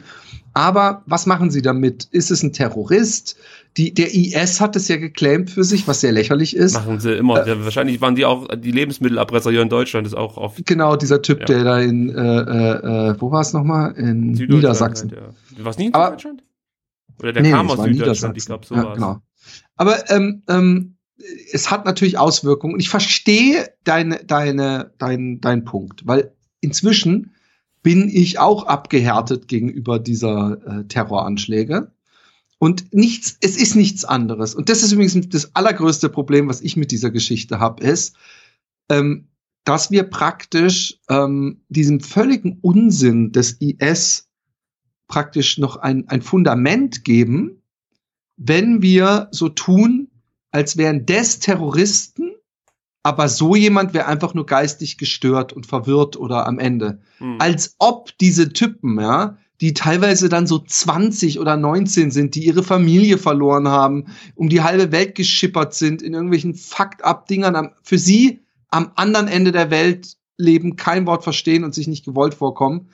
Äh, als ob der noch alle beisammen hätte, der dann sagt, okay, ich hole mir jetzt einen Lastwagen und fahre in den Weihnachtsmarkt rein Das sind alles gestörte Persönlichkeiten. Das ist einfach nur ein Amoklauf, den man vor sich selber in irgendeiner Weise rechtfertigen kann. Es ist ein letzter großer It's better to burn out than to fade away. Weißt du, was ich meine? Ja, und ich glaube, das und, hängt auch viel damit zusammen, wie die Medien das ständig dann genau, kommunizieren. Genau. Und die Medien sagen dann, sagen dann nämlich auch nicht, da wird dann ein Foto gezeigt, aber da steht da nicht, äh, der geistig verwirrte Ismail whatever, sondern da steht der radikalisierte äh, Attentäter und Terrorist. Sie werden in den Medien zu Kämpfern, auch wenn sie als eindeutig böse äh, hingestellt werden. Sie bleiben in den Medien in irgendeiner Weise Soldaten einer Feindespartei, ja. Und so, so können sie sich sehen. Die sind genauso gestört. Jemand, der das macht, der hat wirklich ein zu viel. Und, und, und dann, da, natürlich wurde er noch zusätzlich gebrainwashed. Natürlich reitet er unter der Flagge des IS. Aber die haben alle genau denselben Schatten wie der Typ, der da in Las Vegas rumgeballert hat. Und ich finde es unfair, dass sobald jemand weiß ist, es kein Akt des Terrors ist. All der Rassenterror, den die Schwarzen über sich ergehen haben lassen müssen, ja, all dieser Terror wird immer als äh, äh, Amoklauf geistige Verwirrtheit äh, beschrieben. Aber äh, äh, wenn es ein Schwarzer ist, dann äh, ist es, äh, oder wenn es ein, ein, ein, ein Araber ist, ist es ein Terrorakt. Und wenn es ein Weißer ist, ist er geistig verwirrt. Und ja. wenn es ein Schwarzer ist, ist es ein Krimineller. Und, und, und diese äh, äh, Kategorisierung finde ich, finde ich hochproblematisch. Aber wieder zurück zu dem, was du gesagt hast. Ist es nicht so, dass ich dann wirklich, ganz ehrlich, ich bin nur ehrlich, ich finde es total gestört, wenn ich das höre und denke, oh Gott, schrecklich. Aber es ist nicht wirklich so, dass ich jetzt irgendwie mich fünf Minuten hinsetzen müsste und mich fassen müsste, um dieses Leid zu ertragen, weil ich niemanden kenne, der da war, äh, äh, sehr weit weg war und äh, es täglich äh, Menschen dahin rafft, in Kriegen, durch Armut und so weiter. Aber es hat natürlich trotzdem, denke ich, ach fuck. Äh, und zwar denke ich nämlich so, fuck, hoffentlich benutzt es ein Trump oder wer auch immer an der Macht ist, nicht, um jetzt noch beschissener uns zu überwachen oder äh, ähm, beschissenere Konsequenzen zu ziehen. Und demnächst müssen wir praktisch uns den Anus durchleuchten lassen, wenn wir mal kurz nach Spanien fliegen wollen. Das Ding ist, ich habe halt das Gefühl, dass das viele so als als wie soll man das sagen? Also das das das das, das das kommt mir immer so vor, als ob Leute darauf deswegen so bestürzt reagieren, weil das wieder eine Möglichkeit ist, auf den sozialen Medienkanälen sich ins rechte Licht rücken zu wollen. So, also weißt du so ähm, dieses ich, ich spüre aber schon eine, eine Ermüdung, du nicht? Ja, du. Ich, Hast du irgendwo Je suis Las Vegas oder so gesehen? Äh, ja, das hat sich schon Gott sei Dank etwas abgeschwächt. Also ich muss ganz ehrlich sagen, diese äh, Je suis-Geschichte, also als es in Paris passiert ist, konnte ich es noch nachvollziehen, aber danach ging das ja wirklich bei jedem noch so kleinen Messerattackchen und jetzt wird natürlich gleich wieder jeder sagen, ja, da sind auch Leute gesagt, ja, fick dich. Wenn irgendwo einer jemanden ersticht, dann ist das nicht gleich ein Terroranschlag. Ein Terroranschlag, der sieht aus meiner Sicht nochmal anders aus. Also das hast du ja vorhin auch schon ein bisschen thematisiert. Hier geht's halt einfach darum, dass diese Leute, die bislang nie eine Perspektive hatten, ah also. Warte, warte mal. Nirgendwo ja. angenommen worden, in der Gesellschaft nie integriert waren, plötzlich ihre fünf Minuten Ruhm bekommen durch ihre genau. Selbstmordattentate. Und denen geht's gar nicht darum, die möglichst höchste Zahl an Toten zu erzielen, sonst würden sie nämlich nicht mit einem Messer auf jemanden zugehen. Da gibt's andere Methoden. Hier geht's darum, in den Medien noch einmal gehypt zu werden. Und eigentlich haben die mit ihrem Leben aus meiner Sicht schon aus anderen Gründen ja, davor abgeschlossen. So. Und, und, und, und die Medien, die Medien, TM, ja, die sorgen halt dafür, dass immer wieder diese Namen kommuniziert werden, dass immer wieder diese Bilder äh, äh, gezeigt werden. Und wenn ich halt bei diesem scheiß Terroranschlag da in Berlin 15 Tage danach immer noch das Bild von dem Hampelmann sehe, wie über den diskutiert wird und wie man darüber spricht, wie das sein kann, dass so jemand nicht vorher gestoppt wurde, dann ist das aus meiner Sicht die falsche Herangehensweise. Und wenn wieder ein verzweifelter Araber irgendwo sitzt, der merkt, ich habe keine Perspektive, ich kriege keine Arbeit, ich bin in der Gesellschaft nicht angekommen, ich bin ein Aussässiger letzten Endes und er findet seinen Halt in dieser aberwitzigen Glaubensgemeinschaft da am Ort, dann ist der wieder bereit, nochmal seine fünf Minuten Ruhm so sich zu ja. holen. Das ist, da muss man, denke ich mal, ansetzen, dass man das einfach bespricht, ja, wenn es einen Terroranschlag gibt, bespricht man das, ist gar keine Frage, aber ich bin der Meinung, dass die Leute, die diesen Anschlag verüben, überhaupt nicht mehr äh, in, in, in der Weg, ja, also ins seh Gespräch ich, gebracht werden genauso. Foto und Name äh, sollte man per Gesetz das Terror an Schläge nicht mehr äh, äh, äh, ähm, publiziert werden. Das Einzige, was meinetwegen publiziert wird, bevor die Ossis im, jetzt gleich wieder losschreien, Lügenpressor, meinetwegen dürfen, darf kommuniziert werden, damit die zufrieden sind, ob es jemand äh, war, der was für eine, was für eine äh, ähm, Abstammung der war. Meinetwegen. Und weißt du, was auch eine Katastrophe ist? Ich meine, das sind ja wirklich etablierte Medien, die über diese Themen berichten. Sobald der IS sowas für sich reklamiert, ja, wird das direkt so kommuniziert und das geht gar nicht. Da findet nur Nee, aber die, der Spiegel hat heute zum Beispiel geschrieben, dass das äh, äh, sehr seltsam anmutet mit Las Vegas und ein bisschen dubios ist. Und in den Medien sagen sie auch immer fast im Kommentar dazu, dass der IS inzwischen fast alles, was passiert, erstmal für sich beansprucht und, und, und praktisch danach erstmal guckt, ob er es überhaupt Aber gemacht hat. Aber da erstmal vier Jahre ins Land gehen, um, um so schlau zu werden. Ja, also wirklich jede... Ich möchte kurz was, ja? was sagen zu, zu dem Thema vorher, weil du den, den äh, äh, äh, Christ Kindles mag. Ich möchte noch mal was zum Thema Terror sagen. Die äh, ähm, größte äh, Terrorwelle jüngster deutscher Geschichte war die NSU. Über richtig lange Zeit systematisch mit Vorsatz Menschen umgebracht, organisiert und ähm, es und sollte unter Umständen legitimiert vom Staat. Ja, das, ja, genau. Oder Kann man halt, schon äh, unterstellen. Also es ist jetzt nicht genau, völlig genau. Also, der Staat ist auf dem rechten Auge sehr blind. Es wäre ein und, Zufall, wenn so viel Blöde sich durch Zufall wirklich an dieser einen Stelle so komprimieren. Ja. Also das ist, äh, muss man, kann man nicht anders sehen. Aber wenn man sich, wenn man sich fragt, wie rechtes Gedankengut entsteht und wenn man überrascht ist über die jüngsten Entwicklungen in Deutschland, äh, in der Politik, äh, dann finde ich eine Nachrichten äh, äh, äh Schlagzeile der letzten Woche doch eklatant und, und schockierend, ja. Und zwar, dass eine NSU-Gedenkstätte angedacht war für die NSU-Opfer und ein Hilfsfonds eingerichtet werden sollte für die Hinterbliebenen. AfD und CDU, unsere Regierungspartei, haben sich dagegen ausgeschlossen.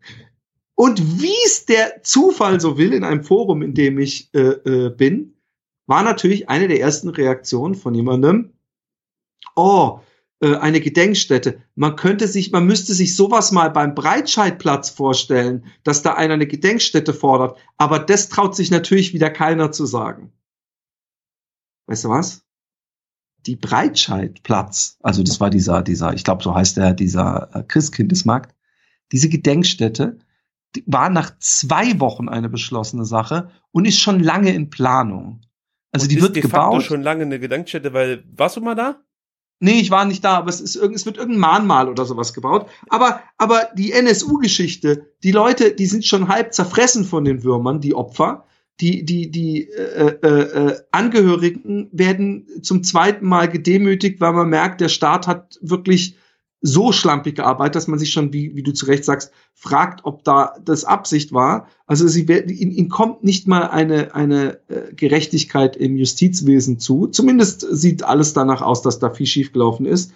Und dann wird ihnen eine Gedenkstätte aberkannt. Da, da, da stimmt die AfD ja, und die Dings dagegen. Das finde ich schon hartes, hartes Ding. Ja, und äh, was ein Thema, das ich, das kann ich jetzt kurz aufgreifen, am Samstag mit dem Ben absichtlich ausgespart habe, dieses AfD-Thema, weil der Ben ja da eine andere Sichtweise hat wie ich. Er sagt ja im Endeffekt Füße stillhalten, ja, nicht das Ganze.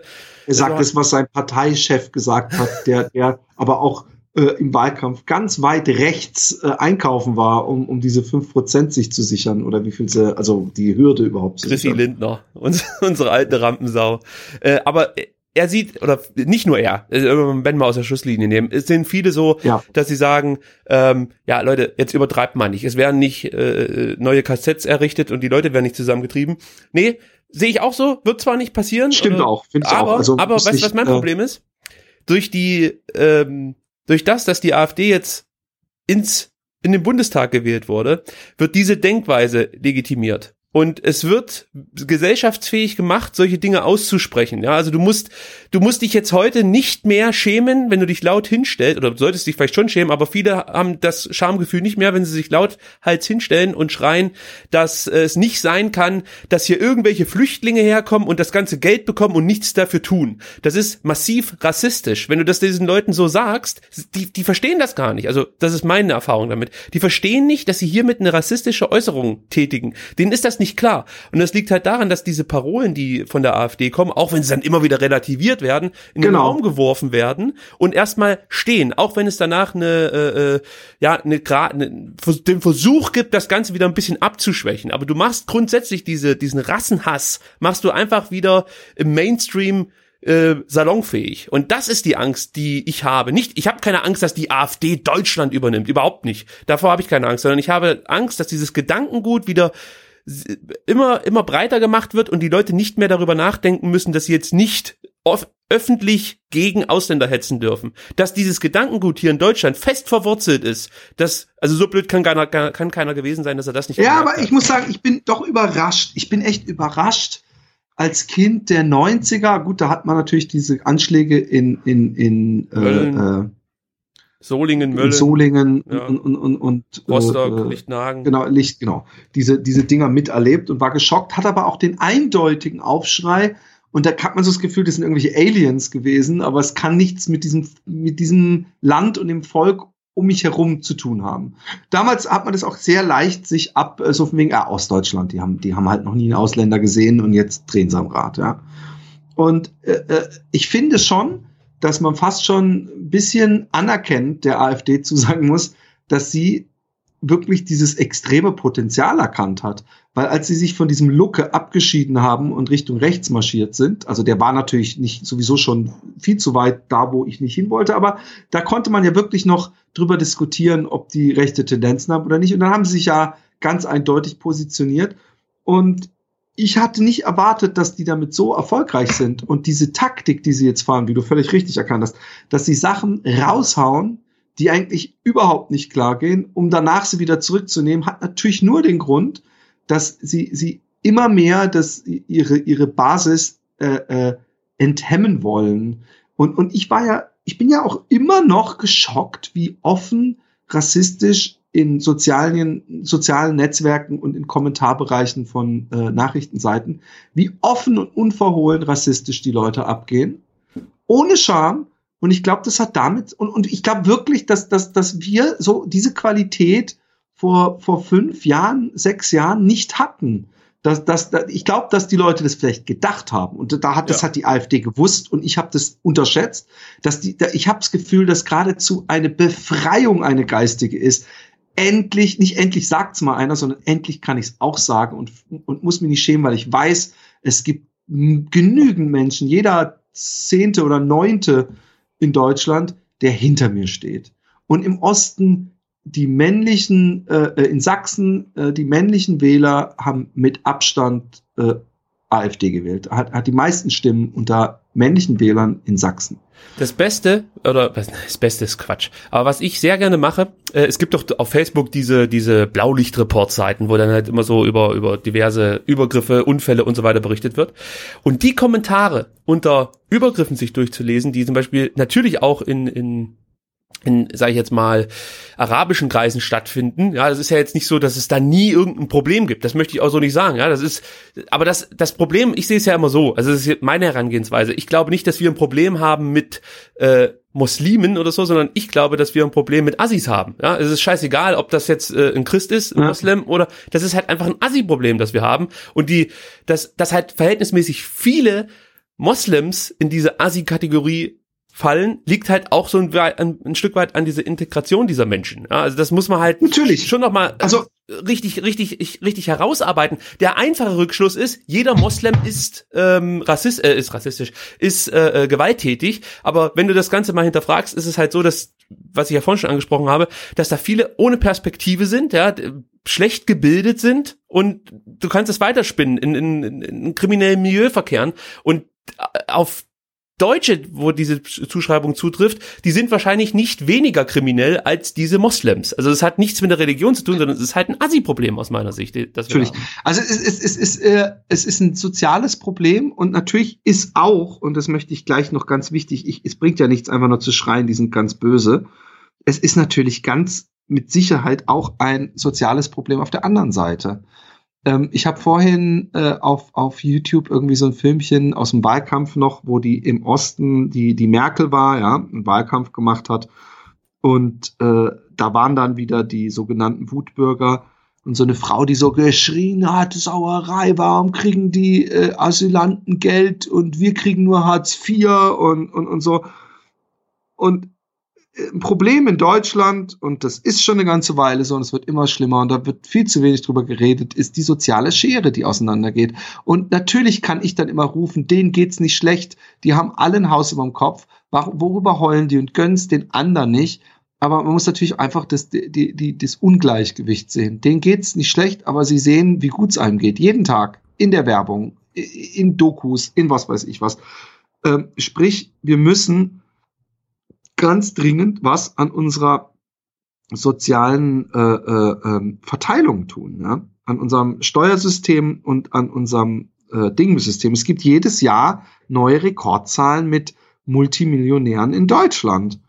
Und komischerweise gibt's aber auch jedes Jahr neue Rekordzahlen mit äh, ähm, äh, Hartz-IV-Empfängern.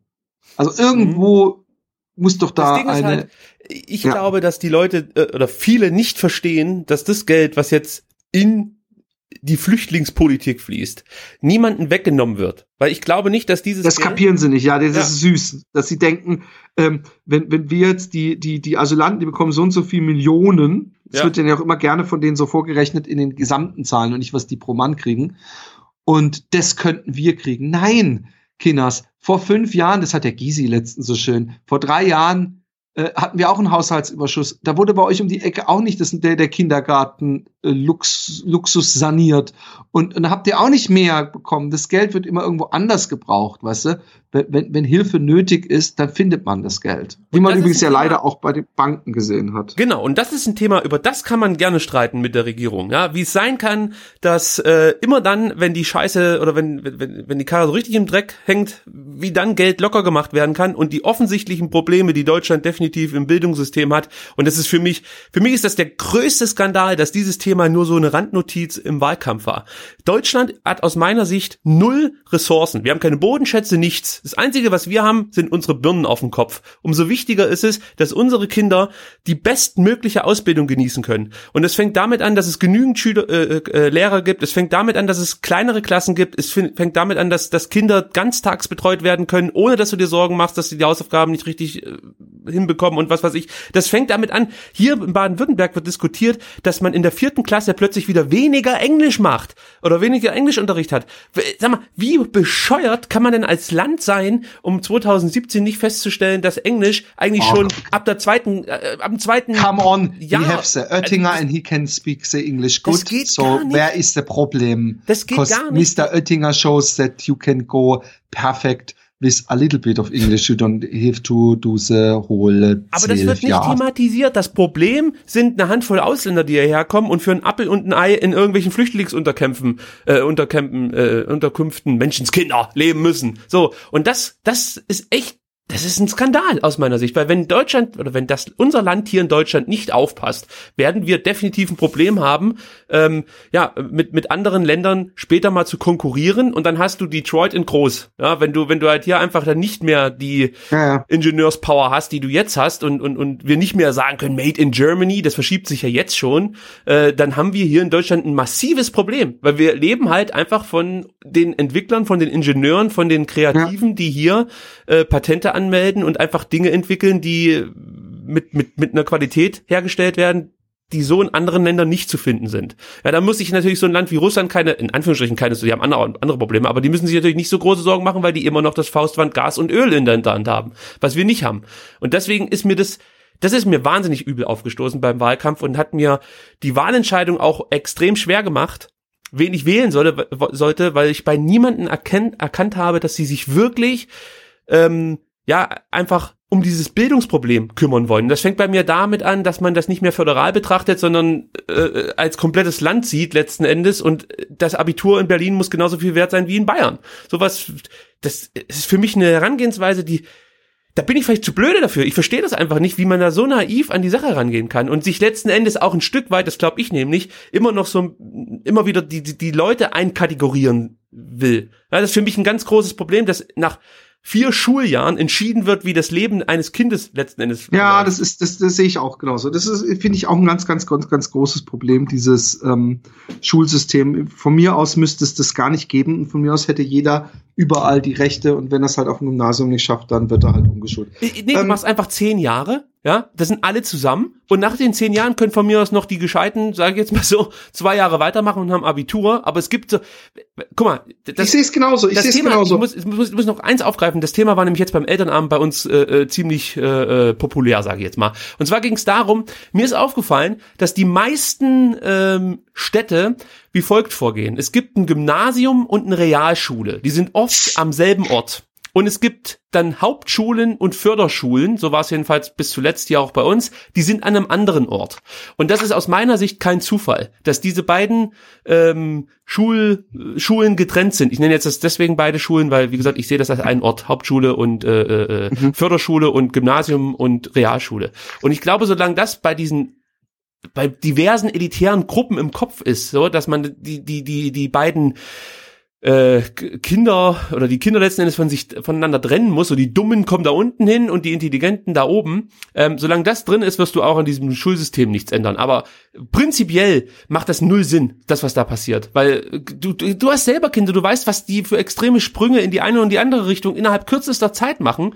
Aber wenn meine Tochter nächstes Jahr mit neun Jahren nicht eine gewisse Leistung bringt, bedeutet das für sie entweder du machst halt irgendeinen schlecht bezahlten Beruf oder du musst enorm viel Energie aufwenden, um später die Schulabschlüsse nachzuholen. Es kann aber sein, dass wenn das die Entscheidung zwei Jahre später getroffen wird, dass sich das alles ganz anders darstellt. Also diese, ich, ich, verstehe kein, oder es gibt für mich kein Argument, das für dieses dreigliedrige Schulsystem spricht. Es gibt für mich keins. Wenn es eins gibt, dann Philipp, dann sag's mir jetzt. Ah ja, es gibt sicher irgendwelche, also zum Beispiel, dass das, ähm, ähm, man könnte sagen, dass begabtere Kinder nicht gebremst werden und schon frühzeitig mehr äh, sich äh, da gibt es aber auch Wissen anreichern genau andersrum ist. Ich bin, ich es bin, genau, mal, genau lass mich ganz kurz, lass mich ganz kurz. Ich bin sowieso gegen diese Art Schulsystem generell. Ich bin gegen dieses äh, äh, Test, äh, äh Ab Klassenarbeits, äh, was weiß ich was Schulsystem. Ein, ein Freund von mir möchte eine eigene Schule aufmachen hier und wird darin äh, nur Lesen und Schreiben und Grundlagen Mathematik als äh, verpflichtenden Stoff darstellen und als verpflichtendes Fach. Und ansonsten ist die Schule komplett frei. Ansonsten sind da einfach Dozenten, die die Wissen anbieten und du läufst dann halt hin und holst es dir. Und ähm, von daher bin ich sowieso kein Freund des, des, des Schulsystems, so wie es ist. Und sowieso nicht äh, äh, von der Ding. Ich wollte noch kurz mal was anderes sagen. Wir müssen vielleicht mal irgendwann einen Bogen kriegen, weil sonst wird es der Politik-Podcast. Und ich habe ein bisschen Angst, ja, dass ähm, wir politisch so nahe aneinander stehen, dass wir denken, reiben? wir hätten hier eine, eine ausgewogene politische Diskussion und die Hälfte der Leute erbost abschaltet. Und ich meine damit nicht die AfD, Hoscheks oder so, die sollen ja abschalten. Aber ich, ich könnte mir sogar vorstellen, dass der Ben oder so sich, sich doof angemacht fühlt, weil wir hier so gewisse Sachen als Fakten hinstellen, die natürlich in erster Linie unsere pubertäre Meinung äh, äh, repräsentiert. Ja. Du hast recht. Also sprechen wir über FIFA 18 jetzt. Nein, sprechen wir nicht.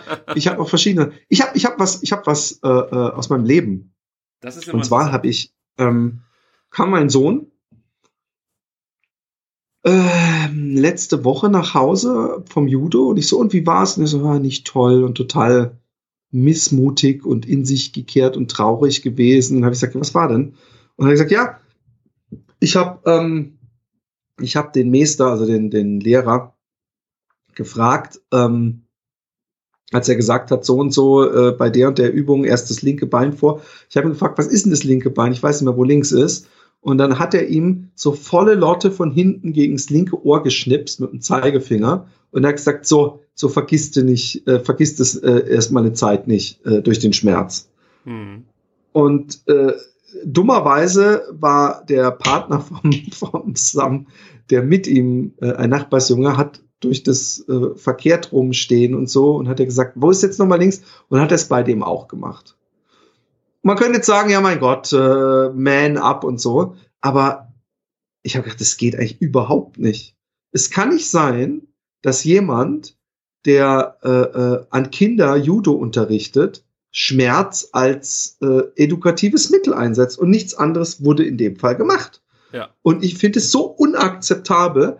Ich, ich gebe Kunstunterricht, ja, und ich mache tausend äh, äh, friedliche Schulen, Seminare und wie kriege ich Kinder dazu motiviert? Übrigens gestern, äh, gestern, da, da müssen wir eigentlich noch drüber reden. Gestern habe ich die Horrorklasse gehabt.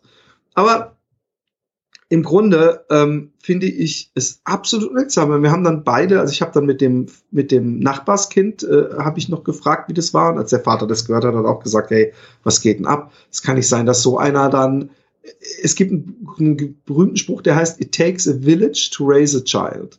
Was damit gemeint ist, dass in die Erziehung bei Menschen nicht nur die direkte Erziehung der Eltern mit einspielt, sondern das gesamte Umfeld und das Verhalten des gesamten Umfeldes. Und wenn er jetzt da praktisch durch die Blume lernt, naja, wenn mein Freund das nächste Mal nicht rafft, dass er die Schaufel im Sandkasten nicht haben kann, wenn ich da mit dem Stein so fest auf seine Hand hau, dann wird er schon nicht vergessen, dass die Schaufel meine ist.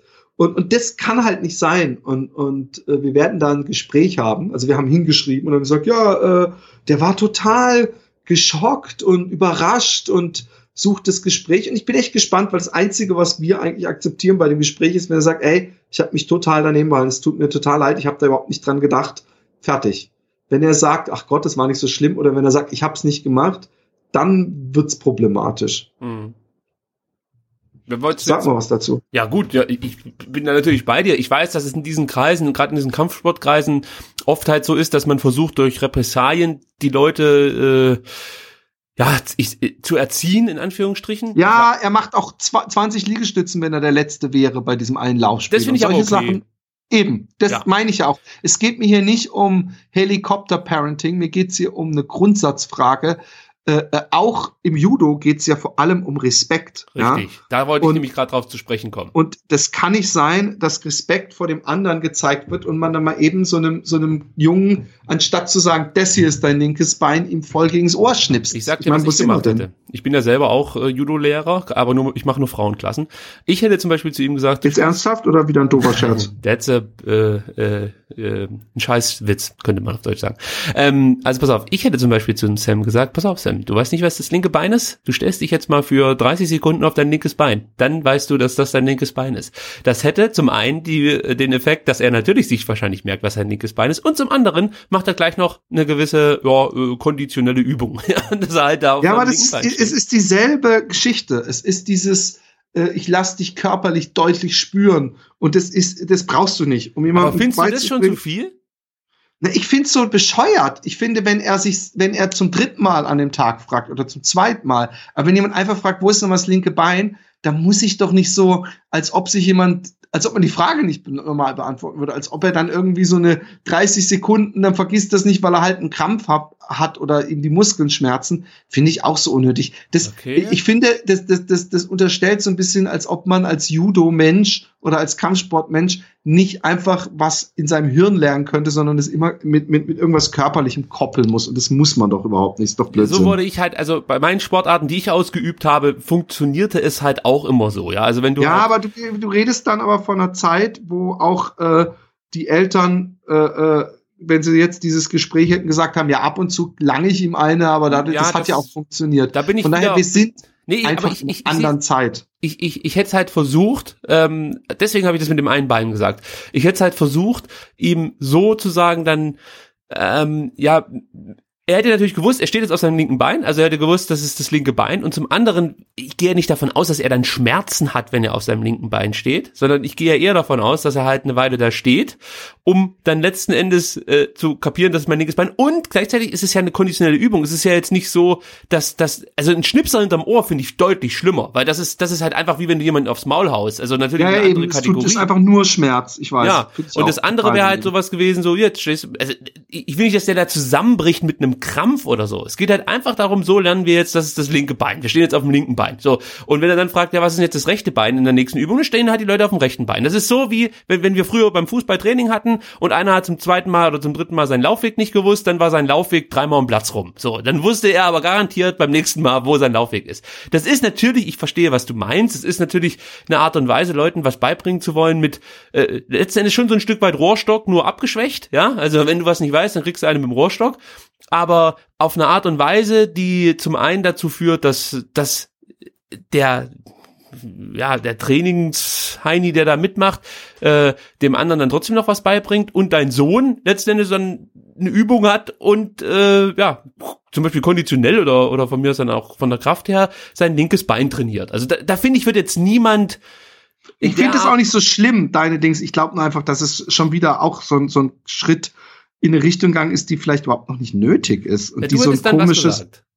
Hä? Was hättest du gesagt zum Sam? Also, oder nein, versuch's mal. Wenn er gefragt hätte, wo, nicht Sohn. welches ist mein linkes Bein, hätte ich gesagt, das da ist dein linkes Bein. So wie, wenn jemand mich fragt, äh, äh, was ist ein Bleistift, dann stecke ich ihm den Bleistift auch nicht in die Hand in meinem Unterricht und sage, das ist ein Bleistift, sondern dann sage ich ihm erstmals ein Bleistift. Wenn er mich zum zehnten Mal fragt, dann kann ich überlegen, ob ich ihn den Bleistift essen lasse. Aber warum sollte ich? Weißt ja, nee, ich mein? das, das, so extrem würde ich auch niemals zu Werke gehen. Also das, das ist mir alles viel zu extrem. Jetzt natürlich mit, wie gesagt, wenn wir uns jetzt auf das konzentrieren, was, was passiert ist, dieses Ohrenschnipsen, das geht aus meiner Sicht gar nicht. Ja, das, das bringt niemanden was, rein gar nichts. Ganz im Gegenteil, es sorgt dafür, dass dein Sohn unter Umständen beim nächsten Mal kein keinen Bock mehr auf Judo hat. Also ist es total, äh, konträr zu dem, was der eigentlich erreichen möchte, der, der, der Trainer. Ja. Der müsste ja eigentlich Interesse daran haben, die Jungs dabei zu halten und ähm, ja, eine ähnliche Passion, die, die, die entwickeln zu lassen, wie er sie wahrscheinlich hat dem Sport gegenüber. So, also von daher wär, wäre ich niemals so drauf, dass ich ein Kind wehtun möchte, um meinen um meinen meinen Willen durchzusetzen oder oder ja ja ja aber dass es dann halt mit einer Übung verbunden ist Finde ich gar nicht so schlimm. Oder ich weiß nicht, ob es da so kleine Hanteln gibt oder irgendwas. Dann nimmst du jetzt die Hantel in die linke Hand oder sowas. Weißt du, ich würde es halt einfach so versuchen, mit einer Übung zu verbinden, ohne dem Kind jetzt da Schmerzen zuzufügen oder sonst irgendwas. Das finde ich, das geht, da brauchen wir doch überhaupt nicht drüber diskutieren. Das ist eine, das ist eine Diskussion, die, die ist völlig überflüssig. Wir brauchen nicht darüber zu, zu diskutieren, ob das richtig oder falsch ist, dass ein Judo-Trainer äh, äh, den Kindern, die er trainieren soll, egal wie und in welcher Art und Weise wehtut. Das, das ist, das, das ist überhaupt, das, genau darum geht's eben nicht, ja, bei diesem Sport, sondern du hast, im Endeffekt hast du schon alles gesagt dazu. Hier geht's um Respekt. Ja, und zwar nicht, geht, es geht nicht darum, den Besten ständig Respekt zu zollen, sondern es geht um den Respekt zwischen allen, die diesen Sport machen. Also zwischen dem Schwarzgurt und einem Weißgurt muss derselbe Respekt vorherrschen wie zwischen, also in, in, einer anderen Konstellation. So. Und das ist eigentlich das, was für mich Kampfsport auszeichnet. Und sobald jemand da das nicht mehr an den Tag legt, dieses Verhalten, ist er für mich schon diskreditiert eigentlich. Also für mich ist der Typ, letztendlich als Trainer kann ich den gar nicht mehr ernst nehmen. Äh, muss ja, das habe ich dann auch gedacht, ja. weil, weil gedacht. das, das kann es nicht sein, ja. Also der muss so eine Gelassenheit eigentlich haben, dass er, und da bin ich dann doch wieder bei dir, Sam zum Beispiel zum 209. Mal sagt, welches sein linkes Bein Eben. ist. So, das, das erwarte ich eigentlich, ähm, dass, dass er. Weil er, ich möchte, dass mein Sohn als Wert mitgebracht bekommt, dass, äh, ähm, dass man nicht Gewalt benutzen braucht, um, ob man seinem Freund oder wem auch immer irgendwas zeigen will. Äh, Gewalt ist kein, kein Ding und Schmerz körperlich. Man schafft alles mit seinem Hirn. Das ist natürlich genau, das, was er daraus lernt, ist, wenn einer zwei blöde Fragen stellt, kriegt er einen aufs Maul. Also jetzt ganz genau. überspitzt ausgedrückt. Ja. Das, das stimmt. So habe ich es jetzt gar nicht betrachtet. Also von daher, ich bin eher bei dir als bei dem äh, Vogel da. Das ist gar keine Frage. Aber das, diese Herangehensweise ist leider Gottes, aber auch nicht nur bei Kampfsportarten muss man dazu sagen, überhaupt im äh, Jugendsport dann doch noch so ein bisschen verwurzelt, dass man Kinder letzten Endes immer so körperlich ein bisschen bestrafen möchte. Und damit meine ich jetzt nicht, dass die geschlagen werden, aber es ist ich auch. Ich weiß schon, was du meinst. Ist, 100 Liegestütze sind auch eine körperliche Strafe. Ja, genau. das, das ist damit schon ein Stück weit verbunden. Nur ich persönlich hätte immer die Herangehensweise, das Ganze mit einer nützlichen Übung zu verbinden. Ja, also das ist dieses typische, jemand spielt keinen geraden Pass, ich bin wieder beim Fußball, spielt keinen geraden Pass oder die Mannschaft hat Probleme, gerade Pässe zu spielen oder ordentliche Pässe zu spielen, ja, dann mache ich mit denen 90 Minuten nur Pässe. Ich, ich spiele nur Pässe. Das geht denen auf den Sack nach 60 Minuten, aber ich, es hat letzten Endes trotzdem die Wirkung, dass beim nächsten Mal die Pässe besser sind und dass sie überhaupt erstmal darüber nachdenken, was zum Beispiel im letzten äh, Spiel passiert ist, als sie halt eben nicht diese Pässe schlagen konnten. Ist jetzt kurz aus dem Arsch raus äh, gelabert, aber ich denke mal, was damit äh, rüberkommen soll, ist, ich möchte eine Übung machen, die letzten Endes äh, äh die, die in dem Fall deinen Sohn weiterbringt, dass er daraus was lernt, aber trotzdem sich Gedanken macht. Weißt in dem Moment, dass er praktisch da äh, ein Stück weit aus der Gruppe herausragt, dass er auf einem Bein stehen muss, weißt du, versteht er vielleicht auch eher, was das linke Bein sein soll, oder merkt sich das besser, als ja, wenn du es ihm wieder sagst, dass es das das linke Bein ist. Also das ist, ja, aber das, ja, wie gesagt, ist für mich kein Diskussionsthema, ob das richtig ist, jemanden ans Ohr, äh, am Ohr zu ziehen oder zu schnipsen oder sonst irgendwas. Sowas geht halt einfach nicht. Eben, eben, eben, eben. Ja, ja mich hat's, mich hat's aufgeregt. Ähm, was wollte ich noch sagen? Wir müssen noch ein, ein völlig äh, anderes Thema nehmen. Oh, äh, PlayStation VR. Oh, das ähm, ist ein ähm, schönes Thema. Es ist ein Wahnsinnsthema. Hast du inzwischen eine VR? Nee, mir, mir fehlt leider Gottes die Zeit, da äh, exzessiv zu spielen. Ich habe mir, das muss ich dir gleich mal sagen, das ist eigentlich ein, das ist eigentlich ein Hammer. Das ist jetzt, das ist ein Hammer raus. Ich habe mir seit Mai kein neues Spiel mehr gekauft und spiele nur diese PlayStation Plus Spiele, die ständig äh, rausgehauen werden. Und die sind ja auch sehr, sehr gut. Ab heute gibt's übrigens Metal Gear Solid. Äh, also dieses Phantom ich, ich vergesse es immer, mir runterzuladen. So, ich finde, weißt du, was ich auch echt aso finde? Dass das PlayStation äh, oder Sony nicht sieht, okay, der war da und da auch PlayStation Plus Mitglied. Sprich, äh, der kann sich das Spiel immer gratis runterladen. Ja. Und dass man nicht praktisch automatisch als Customer einen Backlog bekommt, wo steht, guck, das, das, das, da hattest du, hast du alles verpasst, weil ich habe, glaube ich, schon seit einem Jahr gar nicht mehr geguckt, was pro Monat rauskommt. Und, und äh, aber ich, ich, ich habe auch, äh, ich habe natürlich das ein oder andere Switch-Spiel mir ge, äh, ähm, geholt. Switch? Aber ja. Was ist ein Switch-Spiel? Switch ist äh, Nintendo Switch. Ach so, ja, ja, Mensch, ja. Jetzt wusste ich gerade, hä, Switch, ja, logisch, ja, ja, ja. Ach, und, du hast eine Nintendo Switch. Ja, ja, klar. Ja, und klar. äh, und ich habe mein, ich habe meine Xbox One verkauft inzwischen, aber ich habe seitdem ich äh, du bist doch völlig abgelenkt. Ich, ich glaube seit nee nee überhaupt nicht. Ich versuche ein gutes Wort. Ich guck, bin gerade überhaupt nicht abgelenkt. Seitdem ich ich glaube, äh, vielleicht Mario 64 gespielt habe, habe ich nicht mehr so einen krassen äh, äh, Flash gehabt. Von wegen, oh Gott, das ist ja mal, das ist ja so neu, das ist ja so einzigartig, das ist ja so nie da gewesen, wie bei äh, äh, PlayStation VR. Und vor allem wie bei Resident Evil. Weil das habe ich wirklich komplett in VR. Ich habe es nicht komplett durchgespielt, aber ich bin, hab also viele, viele, viele Stunden drin versenkt. Viele laute Schreie gelassen. Wenn ich, wenn, ich habe einmal auch mittags gezockt, war kaum jemand hier, aber irgendwann saß meine Tochter neben mir, was ich überhaupt nicht gemerkt habe. Ich hatte den Fernseher aus, habe nur die Brille auf und ich habe wirklich so laut geschrien. Und sie hat sich totgelacht, weil ich mich so erschrocken habe und so Panik bekommen habe. Wenn du durch diesen Scheiß, durch dieses Scheiß Swamp-Schuppenhaus da läufst und diese alte Oma mit dieser Kerzenleuchte oder was auch immer dich sucht und hinter dir herläuft und dich jagt. Es ist der blanke fucking Horror. Und es ist so gut. Und es hat so viel. Für mich hat VR so viel von, von einem Freizeitpark. Ich weiß nicht warum. Weil du läufst rum und du weißt, es ist irgendwie nicht hundertprozentig echt. Aber du denkst, ach, was haben die sich hier viel Mühe gegeben mit mir? Das habe ich schon bei London Heist gedacht, als ich an diesem Tisch in diesem Café saß und über diesen äh, äh, Diamantenraub gebrieft wurde, dass ich so die Zigarre nehmen kann. Und wenn ich so mache, während ich die Zigarre im Mund habe, dass er wirklich zieht, also dass man das Orange sieht, wenn ich so mache, dass er Rauch ausbläst und lauter so, so Kleinigkeiten, aber auch dieses, einfach das Gemäuer, in dem ich saß, diese Bar, dieser Pub, einfach schön gemacht. Und ich habe mir jetzt, ich habe es eigentlich nur einmal 20 Minuten gespielt, ich habe mir jetzt Farpoint geholt. Und Farpoint ist ein First-Person-Shooter mit einer dazugehörigen und mitgelieferten Knarre, einem Gewehr. Äh, und, und, und dieser Moment, wenn man dann das Spiel anmacht und diese Knarre, die man ja spürt in seinen Händen, eine fette Space-Wumme ist und man läuft über irgendeinen so Mars-ähnlichen Planeten und da kommen so Spinnen an und man ballert und, und es ist wirklich intuitiv ballern, ja. Äh, und, und kann selbst Kimme und Korn richtig gut zielen, ja ja, dann, dann habe ich schon gedacht, fuck, das ist so next level, das, das, das gibt's gar nicht. Ich bin auch so gespannt, wie die Entwicklung da weitergeht. Ja, das wird interessant sein. Also das Problem an VR ist halt, ich glaube, du kannst nie richtig mitreden, solange du es noch nie ausprobiert hast. Und meine Erfahrungen mit VR sind halt mit so einer Samsung Galaxy Brille bislang. Ja, du hast es nicht mitgemacht. Ja. Du, also, also ergo, du musst die Fresse halten. Genau, das ist so. Also du, ich habe mir das sieht halt von außen immer aus wie ganz schlechte Grafik und man kann gar nicht verstehen, warum die Leute so gehypt sind. So, aber also pass auf.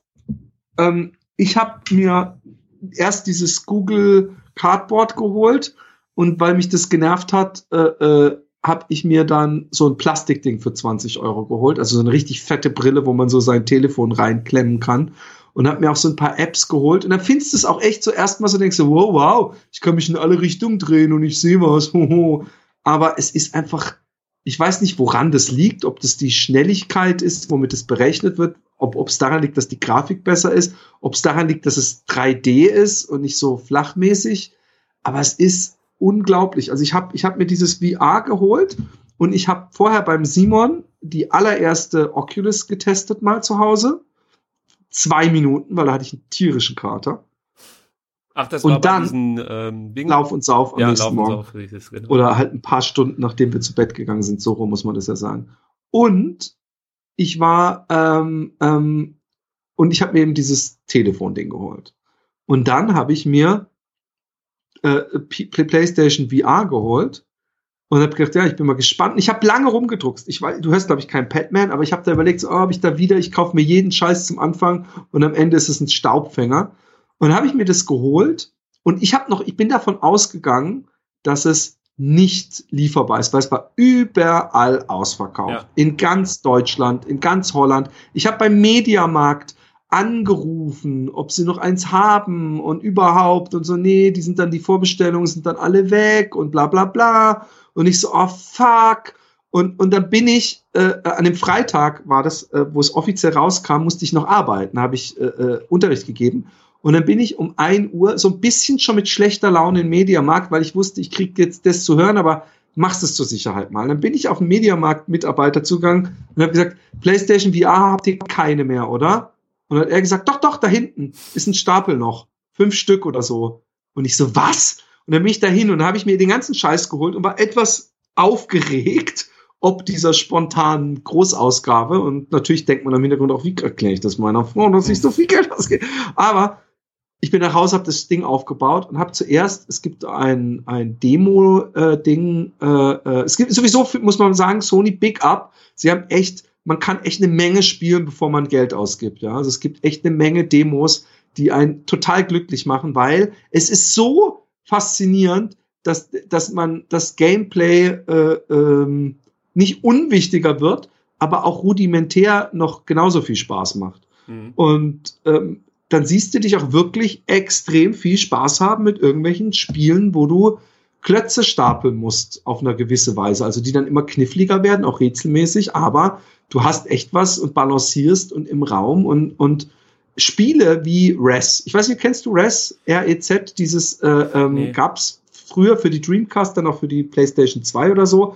Es ist eigentlich so ein bisschen so ein Trance-Musikspiel, wo vor allem ein äh, nicht äh, äh, steuerbares äh, äh, Kubus-Skelett durch den Raum fliegt, durch so eine geometrische Welt und man hat so einen Cursor, mit dem man so auch so Polygonformen und Formation ja, ja. abschießt. Mhm. Und ich weiß früher, dass viele Leute sagen, oh, das musst du mal bekifft spielen und so. Und irgendwie hat es mich nie gereizt und irgendwie hat es mich nicht so richtig angemacht. Aber ich habe es mir geholt für die Brille und ich habe gesagt, ey, es war, es ist wie, ich komme mir vor wie in diesem, in diesem, äh, äh, wie hieß dieser Tron oder so. Ich mache diese Brille an und dann macht und dann fliege ich, weißt du, wenn du, wenn du in so auf so einem Monitor durch einen Raum fliegst, äh, durch einen Gang fliegst, der irgendwie rot gekachelt ist und wo ab und zu dann mal ein, ein weißer, äh, äh, äh ein irgendwie geometrische Form im Raum schwebt und die du so rumfliegst und so, ist auf dem Monitor so anders.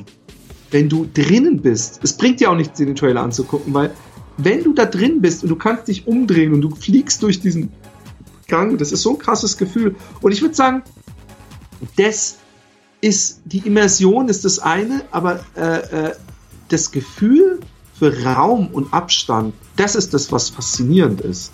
Ich habe mich auch so ein komisches Schießbudenspiel, ich weiß nicht mehr, wie das hieß, irgendwas mit Blatt oder so. Und da habe ich, äh, äh, äh da fährst du durch so eine Achterbahn äh, und, und schießt halt oh, alle möglichen. Shit. Entschuldigung, Philipp, aber jetzt ich muss ich, muss ich kurz unterbrechen. Ich gucke mir gerade den Tra Trailer an, du sagst, das bringt eigentlich gar nichts.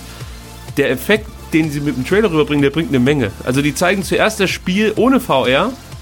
Ah. Und jetzt zeigen sie das Spiel mit der VR-Brille. Und du. Also das ist, wenn man es einfach nur so sieht, denkt man erstmal, äh, ja, aber ich weiß ich, das will ich spielen. ja, und es gibt noch, es gibt Thumper, den gab es auch sogar mal umsonst, glaube ich, im PlayStation oh, Store. Shit. Das ist so ein Spiel, wo du so einen Käfer hast, der auf so einer komischen Bahn rast, ja. Eigentlich alles total und du musst einfach im richtigen Moment rechts und links drücken und es ist auch, und du kannst dann auch so, so, so Monster praktisch bekämpfen, indem du richtige Kombos fährst. Und dieses Thumper, oder wie das hieß, Thumper, glaube ich, hieß es. Eigentlich ein Minispiel, so ein Indie-Titel, aber all solche Sachen, solche gerade abstrakten Welten äh, gewinnen unglaublich an Reiz durch äh, VR. Ja, dadurch, und, dass die Grafik ähm, da nicht so eine extreme Rolle spielt, wie zum Beispiel, wenn du jetzt einen Shooter spielst. Da siehst du halt. Ja, aber ich muss sagen, ich, ich, ich habe ich hab die Grafik von der PlayStation total unterschätzt. Als ich die ersten Bilder gesehen hatte und der, äh, ähm, der äh, Felix Rick äh, ja. Äh, bei der E3 war und gesagt hat, ey, da war so ein, so ein Schwertspiel, das ging echt gut so, da konnte man halt echt das Ding packen.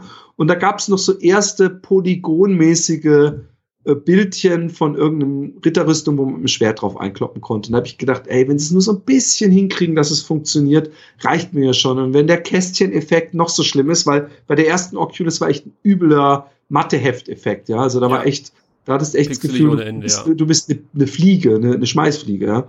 Oder so stellt man sich das vor, wie die sehen. Und da Sony unglaubliche, ähm, ich glaube, die benutzen nicht OLED, sondern RGB oder andersrum aber Sony hat sehr viel Erfahrung äh, im, mit, mit äh, äh, äh, Cinema-Brillen, sage ich mal, ja. Und mit Screens, die dicht vom Auge sind. Und Sony hat es am besten hingekriegt, diesen, diesen Kacheleffekt äh, wegzukriegen. Und die natürlich. Übrigens OLED wollte ich nur mal, ich habe gerade. Oder, oder ist es andersrum? Ich weiß nicht mehr, wer wie was, aber Oculus benutzt, glaube ich, und, und Vive benutzt was anderes als Ding. Und man sagt, dass das, äh, natürlich kann Oculus und Vive inzwischen sowieso mit der Hardware wahrscheinlich Sachen schneller und mehr Polygone, als es die PlayStation kann. Aber in Sachen Sauberkeit ist die PlayStation-Brille echt 1A. Und der Preis, und, den muss man natürlich auch noch. Ja, eben, voll. Und ich habe ich hab wirklich gedacht, ey, das wird kacke, das wird nicht richtig geil aussehen. Da bist du halt, da bist du so PlayStation 1 Grafik am Ende, aber ist ja gut. Und, hm. und, und mach nicht den Fehler zu denken, dass ich diese ganzen Indie-Titel jetzt aufzähle, weil ich das so finde, sondern es ist wirklich, also Resident Evil, natürlich flimmert da manchmal was. Und natürlich denkst du nicht, du, es ist kein echtes Haus, aber es sieht sowas von ausreichend gut aus. Also ich müsste überhaupt keine, kein, äh, äh, keine Kompromisse machen. Es sieht zwar immer, wenn du nebenbei guckst, auf dem Fernseher, von der Auflösung her sieht's halt sauberer aus, als wenn du es aufziehst. Aber die Schatteneffekte, die Texturen und alles sind natürlich noch genauso schick. Und mit der PlayStation Pro inzwischen wahrscheinlich noch schicker. Aber ich habe wirklich eine Liebe entdeckt zu, zu einfachen Spielmechaniken. Ich brauche gar nicht alles so Shooter. Obwohl wenn du bei London heißt, als Beifahrer von diesem Bulli in diesem äh, äh, Transporter sitzt und äh, die Motorräder auf diesem schnell, auf dieser Schnellstraße durch London aus allen Richtungen kommen und du äh, die Uzi nachlädst und in alle Richtungen ballerst, das ist so extrem, dass du nach einer halben Stunde erstmal eine Pause machen musst und schwitzt. Ja, ich, also ich will es auf jeden Fall irgendwann mal ausprobieren. Und was für die äh, VR-Brille für mich auch spricht, ist, ähm, dass, glaube ich, der Zeitaufwand nicht ganz so groß ist wie halt für diese großen AAA-Titel, die du, die ich jetzt eigentlich spiele. Ja, also ich nenne jetzt einen alten Titel, jetzt werden natürlich die ganzen Cracks sagen, oh, wie sind der drauf? Aber ich spiele momentan The Division. Ja, das ist ein Spiel, mhm. das relativ viel Zeit von dir abverlangt für für eigentlich wenig Story. Ich weiß nicht, ob du das gespielt hast, The Division. Mhm. Ich wollte eigentlich, ich fand den ersten Trailer total geil, aber da so ein Online-Ding vor allem ist und so habe ich. Äh, ja, die haben es mittlerweile gesund gepatcht, muss man sagen. Also am Anfang war es, ich habe es mir gleich zu Beginn geholt und war ich sehr enttäuscht und habe es jetzt halt wieder rausgeholt, weil ich mir jetzt wirklich gesagt habe, so, du spielst jetzt erstmal alle Spiele, die du schon mal gekauft hast und noch nicht gespielt hast, bevor du dir jetzt wieder neue kaufst, die du dann auch nicht spielst. Also deswegen spiele ich zurzeit der Division und ich finde die Story sehr dürftig, muss ich sagen. Und du musst dir letzten Endes selber so eine gewisse Story überhelfen. Also du musst dich selber in diese Welt letzten Endes versetzen und, und so ein bisschen ähm, dich auf dieses Mindgame einlassen, dass halt jetzt da New York da niederliegt aufgrund einer äh, äh, ja äh, Dollarkrippe nennen sie es, also ja, ein Virenstamm, der die ganze Welt letzten Endes ausrottet. Also das ist ja so die Geschichte dahinter. So, also die Story ist nicht besonders gut. Du brauchst aber viel Zeit, um dich hochzuleveln und so. Und ich glaube, da sind diese VR-Geschichten interessanter, weil du halt dieses kurze Spielvergnügen hast. Also sprich, wenn du nicht jeden Abend vier Stunden Zeit hast, Playstation zu spielen, macht, glaube ich, so eine VR-Brille mehr Sinn, weil diese kurz, kürzeren Spiele halt dann auch oder ich, ich vermute einfach, dass es daran liegt, dass du keine vier Stunden VR-Geschichten spielen kannst. Du kannst wahrscheinlich nicht vier Stunden diese Brille aufsetzen. Nicht wegen der Schwere, sondern weil du sonst völlig durchdrehst, oder? Oder wie lange kannst du damit, äh, jetzt wenn du spielst, maximal hantieren, bevor es zu viel wird? Also ich, bei mir ist, sind, sind andere Grenzen. Also am Anfang musste ich mich dran gewöhnen. Am Anfang war es wirklich so 20 Minuten, eine halbe Stunde, dass ich dann auch irgendwie das Gefühl hatte, oh, jetzt musst du echt mal ausziehen, das Ding. Und, und dann war ich aber auch noch so ein bisschen gehypt und musste auch die ganzen Kartons wegräumen. Und in den Tagen drauf war es auch immer so, aber es wurde immer länger. Und inzwischen, äh, also ich habe jetzt auch wieder länger nicht gespielt, vielleicht muss ich mich wieder neu dran gewöhnen, aber kann ich locker zwei, drei Stunden spielen. Und die, die, äh, ähm, die Brille stört mich null. Also die spüre ich gar nicht wirklich. Natürlich ab und zu, wenn es zu heiß ist und man schwitzt, dann muss man sie irgendwie kurz mal drinnen sauber machen. So Kondenswasser. Aber ich habe 0,0, dass ich denke, boah, jetzt wird mein Kopf zu schwer. Gar nicht. Sony hat das auch echt hübsch gemacht. Die geht ja, liegt ja auch oben über dem Kopf und du kannst die so justieren mit so einem Rädchen und dann sitzt die richtig fest auf dem Kopf. Und da ist überhaupt nicht, dass ich das Gefühl habe, ich, ich kipp vorne über. Ich spiele auch immer im Sitzen und auch das tut der Immersion keinen Abbruch. Aber wie gesagt, es ist so geil, weil Größe, Größe, es gibt am Ende bei, bei diesem äh, Schießbuden-Horror-Ding ähm, ähm, gibt es einen, einen Endgegner öfter mal, der riesengroß ist. Und man, ey, wie viel God of Wars und was weiß ich, was hat man gespielt, wo Endgegner megalomanisch groß waren. Wie hieß nochmal dieser Alien-Shooter, wo die Alien irgendwie USA eingedingst haben? Gab es drei Teile. Äh, Res Resistance. Ah, oh, habe ich nicht gespielt. Oh, habe ich geliebt. Riesen, Riesen Endgegner. Und trotzdem auch, natürlich weiß man, der ist haushoch.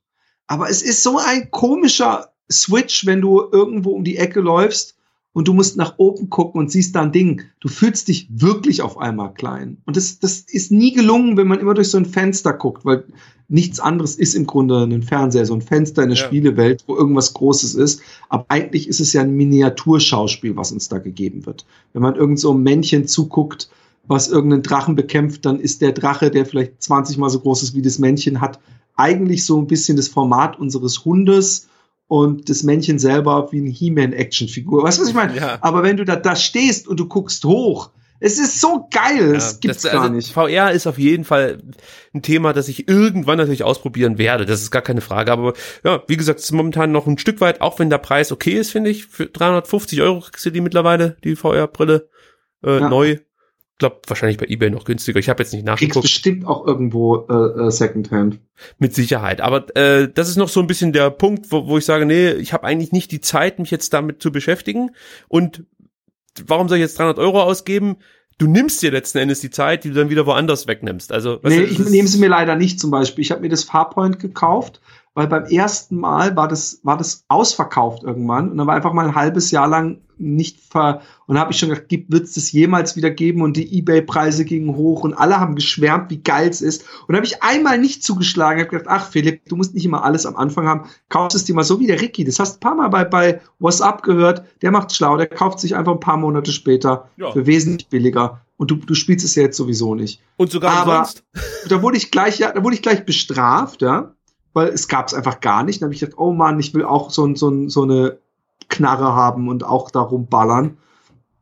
Und dann habe ich irgendwann gehört, es gibt eine neue Auflage. Und dann habe ich es mir jetzt geholt, habe aber auch, wie gesagt, nur eine halbe Stunde gespielt. Ja, ich mache das immer so bei Spielen. Also ich kaufe Spiele nie neu. Also ich habe jetzt, es gibt eine Ausnahme, das war FIFA bislang, habe ich aber jetzt auch nicht mehr gemacht, ähm, weil ja im Dezember zu diesen zu diesen äh, äh Weihnachtssales kriegst du dann halt FIFA schon für was weiß ich 50 Euro oder so. Ich muss dazu sagen, ich bin kein Fan der äh, ja, CD-ROMs oder was sind das, Blu-Rays mittlerweile. Ich, ich will das immer auf Festplatte haben. Mich nervt dieses nach vorne latschen und eine andere CD reinmachen und so drehe ich völlig durch. Das ist für mich so rückschrittlich, dieses ganze System. Und ich weiß, ja, natürlich, du kannst die Spieler dann, Spiele dann später verkaufen und das ist dann für viele nochmal so ein Punkt, wo sie sagen, sie kaufen das eher als äh, Blu- Blu-ray, aber ich bin kein Fan von diesen Wechselgeschichten. Das ist, das geht mir tierisch auf die Nüsse. Wenn ich ein Spiel spiele und muss dann nach vorne laufen, um eine andere Blu-ray reinzuschieben, sowas geht für mich gar nicht.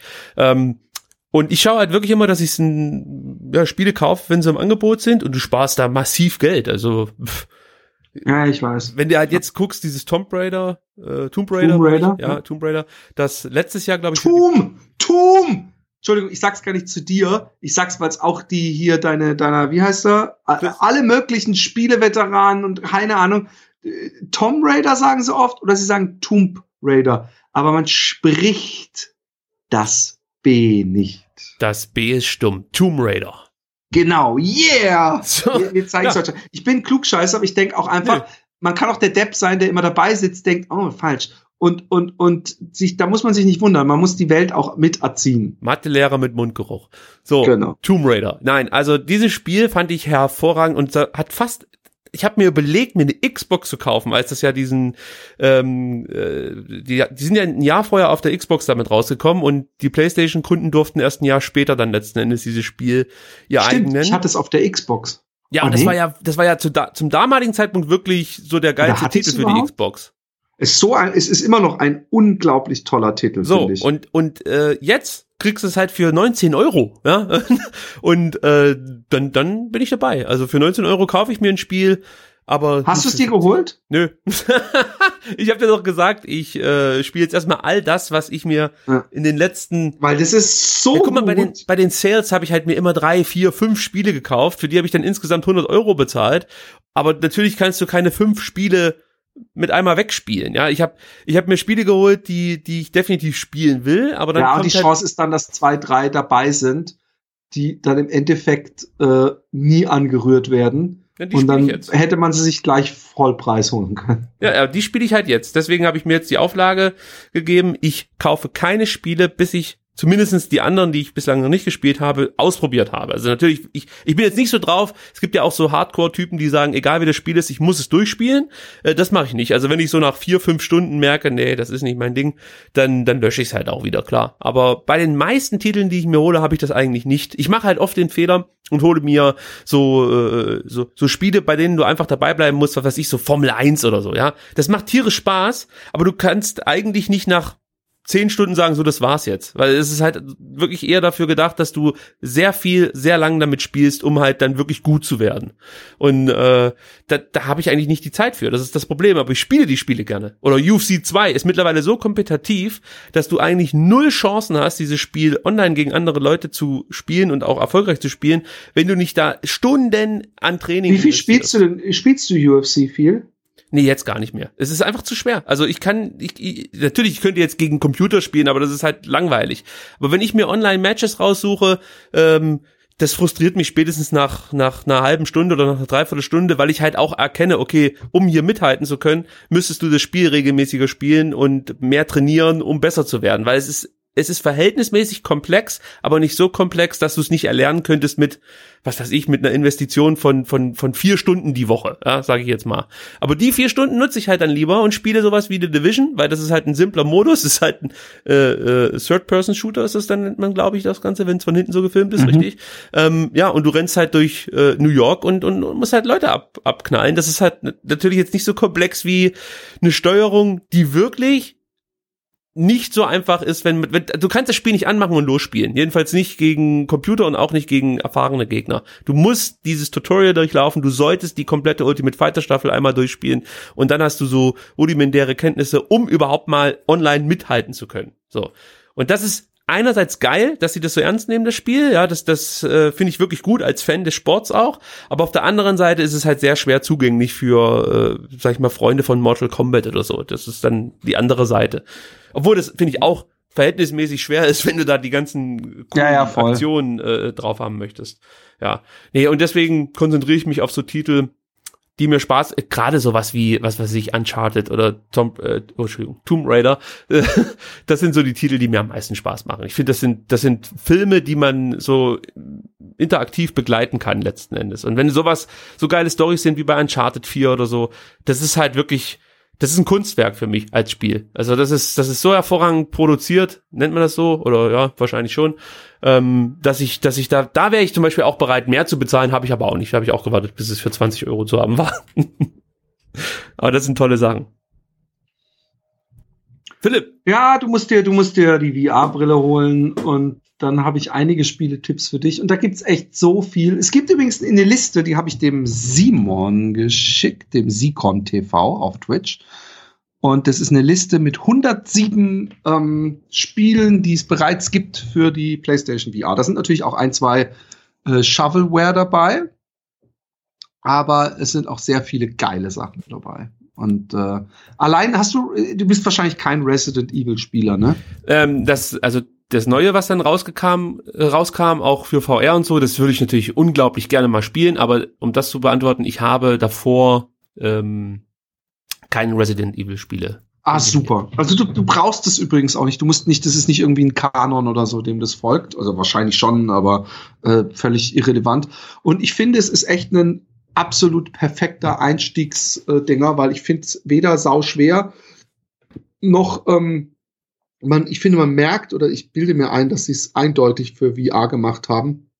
Es ist saugruselig teilweise, aber es ist eben auch, dass es so geile Rätselstücke hat. Und einmal, glaube ich, musste ich irgendwo fragen, weil da habe ich so eine Knarre nicht bekommen, da ist die Tür immer wieder zugegangen und wegen so einem Drehmechanismus und dann kam mir irgendwann die Erleuchtung und äh, ja, da habe ich aber am häufigsten gehört, dass Leute äh, wirklich nach einer gewissen Zeit die Brille absetzen mussten, weil sie halt einfach das äh, zu sehr mitgenommen waren vom Spiel. Also das ja, ich auch. Ich hatte das auch, dass ich dann irgendwann eine Pause machen musste. Es gibt so eine Szene, wo sich der, der dich der Herr des Hauses verfolgt und, und, und da gibt es so eine Szene, wo man den Gang runterläuft und ach, habe ich geschrien. Aber ich finde, man muss sich dazu zwingen, es weiterzuspielen. Und ich habe ehrlich gesagt gedacht, dass ich das überhaupt nicht kann, weil ich das obercreepy finde, wenn ich mich sowieso schon fürchte, dann aber nicht weiß, ob jemand gerade neben mir steht oder nicht. Aber ich habe gemerkt, tagsüber kann man sich da eingewöhnen, weißt du, ein, zwei Mal tagsüber Resident Evil spielen. Und es ist doch, es bleibt, es, es ist total bedrückend und eng und nah an einem dran. Aber andererseits, und das ist das Tolle, ist es wieder so locker, dass es scheißegal ist, weil du ähm, ähm, dich trotzdem so fühlst, du weißt, du bist in der virtuellen Welt. Weißt du? Mhm. Also ich habe nie diese, ich war, ich weiß, ich habe echt manchmal gedacht, fuck, was gebe ich mir hier eigentlich? Und ich habe einmal eine 20 Minuten ohne Brille gespielt, aber das war eher, weil ich wusste, in 20 Minuten muss ich meine Kids holen und eine ganze Brille jetzt rausholen und so. Das, das, das ist mir zu viel Stress. Ich mache jetzt, spiel's jetzt mal kurz so. Und das habe ich schon im Nachhinein bereut, weil ich jetzt nicht mehr sagen kann, ich habe es komplett, weil ich habe eigentlich, wie gesagt, 20 Minuten nicht. Aber es ist so ein gutes Spiel. Ich glaube, dass das die, die absolute. Und es ist auch vielleicht der erste und einzige komplette Triple-A-Titel, der zu Recht, finde ich, 90 äh, plus Prozent bekommen hat, ähm, der auch komplett VR ist. Sonst sind es halt eher so kleine Spiele, aber ich finde, mit denen hat man, wie gesagt, genauso viel Spaß. Hey, ich muss tierisch kacken. Es war unsere erste Folge. Warte, warte. Wie war denn das Batman? Das muss ich noch schnell wissen. Das Batman äh, VR. War saugeil, aber nicht bei My Cup of Tea, weil ähm, äh, es war, ich, ich, muss sagen, es war total abgefahren, weil es war auch einer der ersten Tagsspiele. Es ist so ein Rätselspiel, man muss so viel untersuchen. Und ich habe es auch echt eine ganze Weile gespielt, aber bin dann irgendwann rausgekommen. Und ähm, was ganz geil ist, ich stand irgendwann so auf dem, auf dem Dach von Gotham irgendwo und habe gedacht, oh, wie geil und hier die Raumschiffe oder was da rumfliegt halt und wie es halt aussieht. Und dann habe ich mich nach vorne gelehnt und bin beinahe in Ohnmacht gefallen, weil man wirklich auch über die Ecke des Hauses gucken kann, wovon du irgendwie nicht ausgehst. Du bist, du bist so gewohnt 3D, ja, dass du bei 3D auch nicht um die Ecke gucken kannst oder wenn irgendwas dir entgegenfliegt, dass du es von der Seite gucken kannst, wenn du dich zur Seite lehnst oder so. Aber das ist hier halt auf einmal möglich. Ich glaube, Batman bin ich der falsche, weil ich habe es einfach nicht weitergespielt. Es sieht geil aus. Es ist, wenn man Batman-Fan ist, wahrscheinlich der Burner, aber ich fand es mehr so ein bisschen Demo-mäßig und so ein bisschen Point-and-Click-Adventure-mäßig. Mhm. Aber ich weiß, dass das bei ganz vielen einer der Titel ist. Drive Club musste ich mich, da musste ich mich reingewöhnen. Da habe ich ziemlich am Anfang schon gemerkt, oh oh, wenn ich das hier fahre, dann wird der nicht, also mir wird noch nicht schlecht, aber ich habe gemerkt, es ist auf jeden Fall so ein leichter Schwindel da und habe ich sofort gesteckt und habe ich eben die zwei Wochen weitergespielt, alle möglichen Spiele und dann habe ich es mir als Vollpreis geholt und habe gedacht, jetzt musst du es mal probieren und da war meine äh, äh, Motion Sickness aber auch schon komplett weg und da habe ich richtig Runden gedreht. Und wenn man im Auto sitzt und man kann zur Seite gucken und sieht dann denjenigen, der gerade einen versucht zu überholen, oder man kann zur Seite rausgucken und, und kann schon in die Kurve reingucken, die 90-Grad-Kurve oder so, das ist so ein anderes Gefühl, als wenn man praktisch den Blick vorgegeben bekommt vom Spiel. Und allein das, da, da steckt noch ewig viel Potenzial. Ja, die Autorennspiele sind für mich auch sehr interessant. So, Philipp, du hast schon gesagt, das war's wieder. So, jetzt ist Schluss mit lustig. Ende hier. Ja, äh, wir müssen natürlich jetzt noch vielleicht ganz kurz ähm, erörtern. Es wird wahrscheinlich dann irgendwann mal ein, ja, ein Feed geben, den man abonnieren kann. Den sollte es am besten auch schon mit dieser Folge geben, ja, oder? Da muss man natürlich sich jetzt kurz mal ransetzen, das alles äh, zusammenschustern. Das, ja. das klären wir hinter den Kulissen, sagt genau. man so schön. Äh, das Logo, ist das schon offiziell? Kann man das schon? Sagen? Ich fände geil dilettantisch genug, um es genauso zu benutzen. Die Brillen sind wahrscheinlich, ähm, ja, um äh, den Mathelehrer zu unterstreichen. Deswegen. Ja, sonst sieht es ja auch nicht aus wie du. Oder wer hättest du gedacht, sollte ich sein? Ich dachte eigentlich, dass du der Rechte bist. Den, der Rechte? Nein, natürlich wusste ich, dass, dass du meintest wahrscheinlich, dadurch, dass du natürlich äh, einen Bart hast, bist du natürlich eher der Linke. Und ich bin, ich würde mich eher als der Rechte sehen, ja, doch. Ja, genau, mit deinen blonden Haaren und der Brille, die du immer hast. Blond. Ich habe braune Haare. Ich hoffe doch mal schwer, dass niemand denkt, dass, dass, dass wir sein sollen. Naja, man denkt natürlich das schon dann erstmal, wenn da nee, zwei man sieht ja zwei Mathelehrer mit Mundgeruch, aber da wir keine Mathelehrer sind, hat Wo was? Das sowieso. Das möchte ich erstmal, dass das jemand beweist, dass wir keine Mathelehrer sind. Am Ende kommt irgendein Deutscher und sagt, das ist Ämterhäufung äh, äh, Häufung oder, oder äh, Erschleichung, Urkundenfälschung, whatever. Based in the, Nether in the Netherlands, sagen wir ganz einfach so, dann sind wir da raus. Gut. Also, äh, wir, wir werden äh, diesen kleinen, aber genau. kleinen Podcast für euch hier schön bestücken mit interessanten Themen. Ihr könnt natürlich dann, ich gehe mal davon aus, dass es irgendwann so eine Art Facebook-Seite gibt, vielleicht auch einen Twitter-Kanal. Das besprechen wir, wie gesagt, alles noch. Und, Und wer äh, weiß, ob wir nicht auch mal auf Twitch, äh, ähm, bei ja. twitch.com slash Toffmoff eine Live-Sendung machen. Das Na, kann ja auch sein. Das kann natürlich passieren. Ach so, halt! Heute Abend, also falls wir das heute noch hochladen, davon gehe ich schwer aus. Heute am Dienstag, den dritten äh, Oktober. Ich würde sagen um 21 Uhr, dann haben wir auch alles hinter uns und sind ja. bereit für alles. Um 21 Uhr, liebe Menschen, ähm, werde ich live gehen mit dem guten Ricky und dann könnt ihr, das habe ich gestern übrigens schon in meinem ausgezeichneten Stream erwähnt, ähm, könnt ihr äh, einerseits natürlich Fragen stellen zum Thema MMA und ansonsten werden wir gucken, worüber wir uns unterhalten. Ich freue mich schon riesig drauf. Ich mich auch und ich gehe jetzt gleich trainieren, schwinge wieder mal die Hanteln und ähm, bringe mich in Schuss für heute Abend, Philipp. Okay, ich freue mich. Also, auf Wiedersehen. Tschüss, liebe Kunden. Tschüss.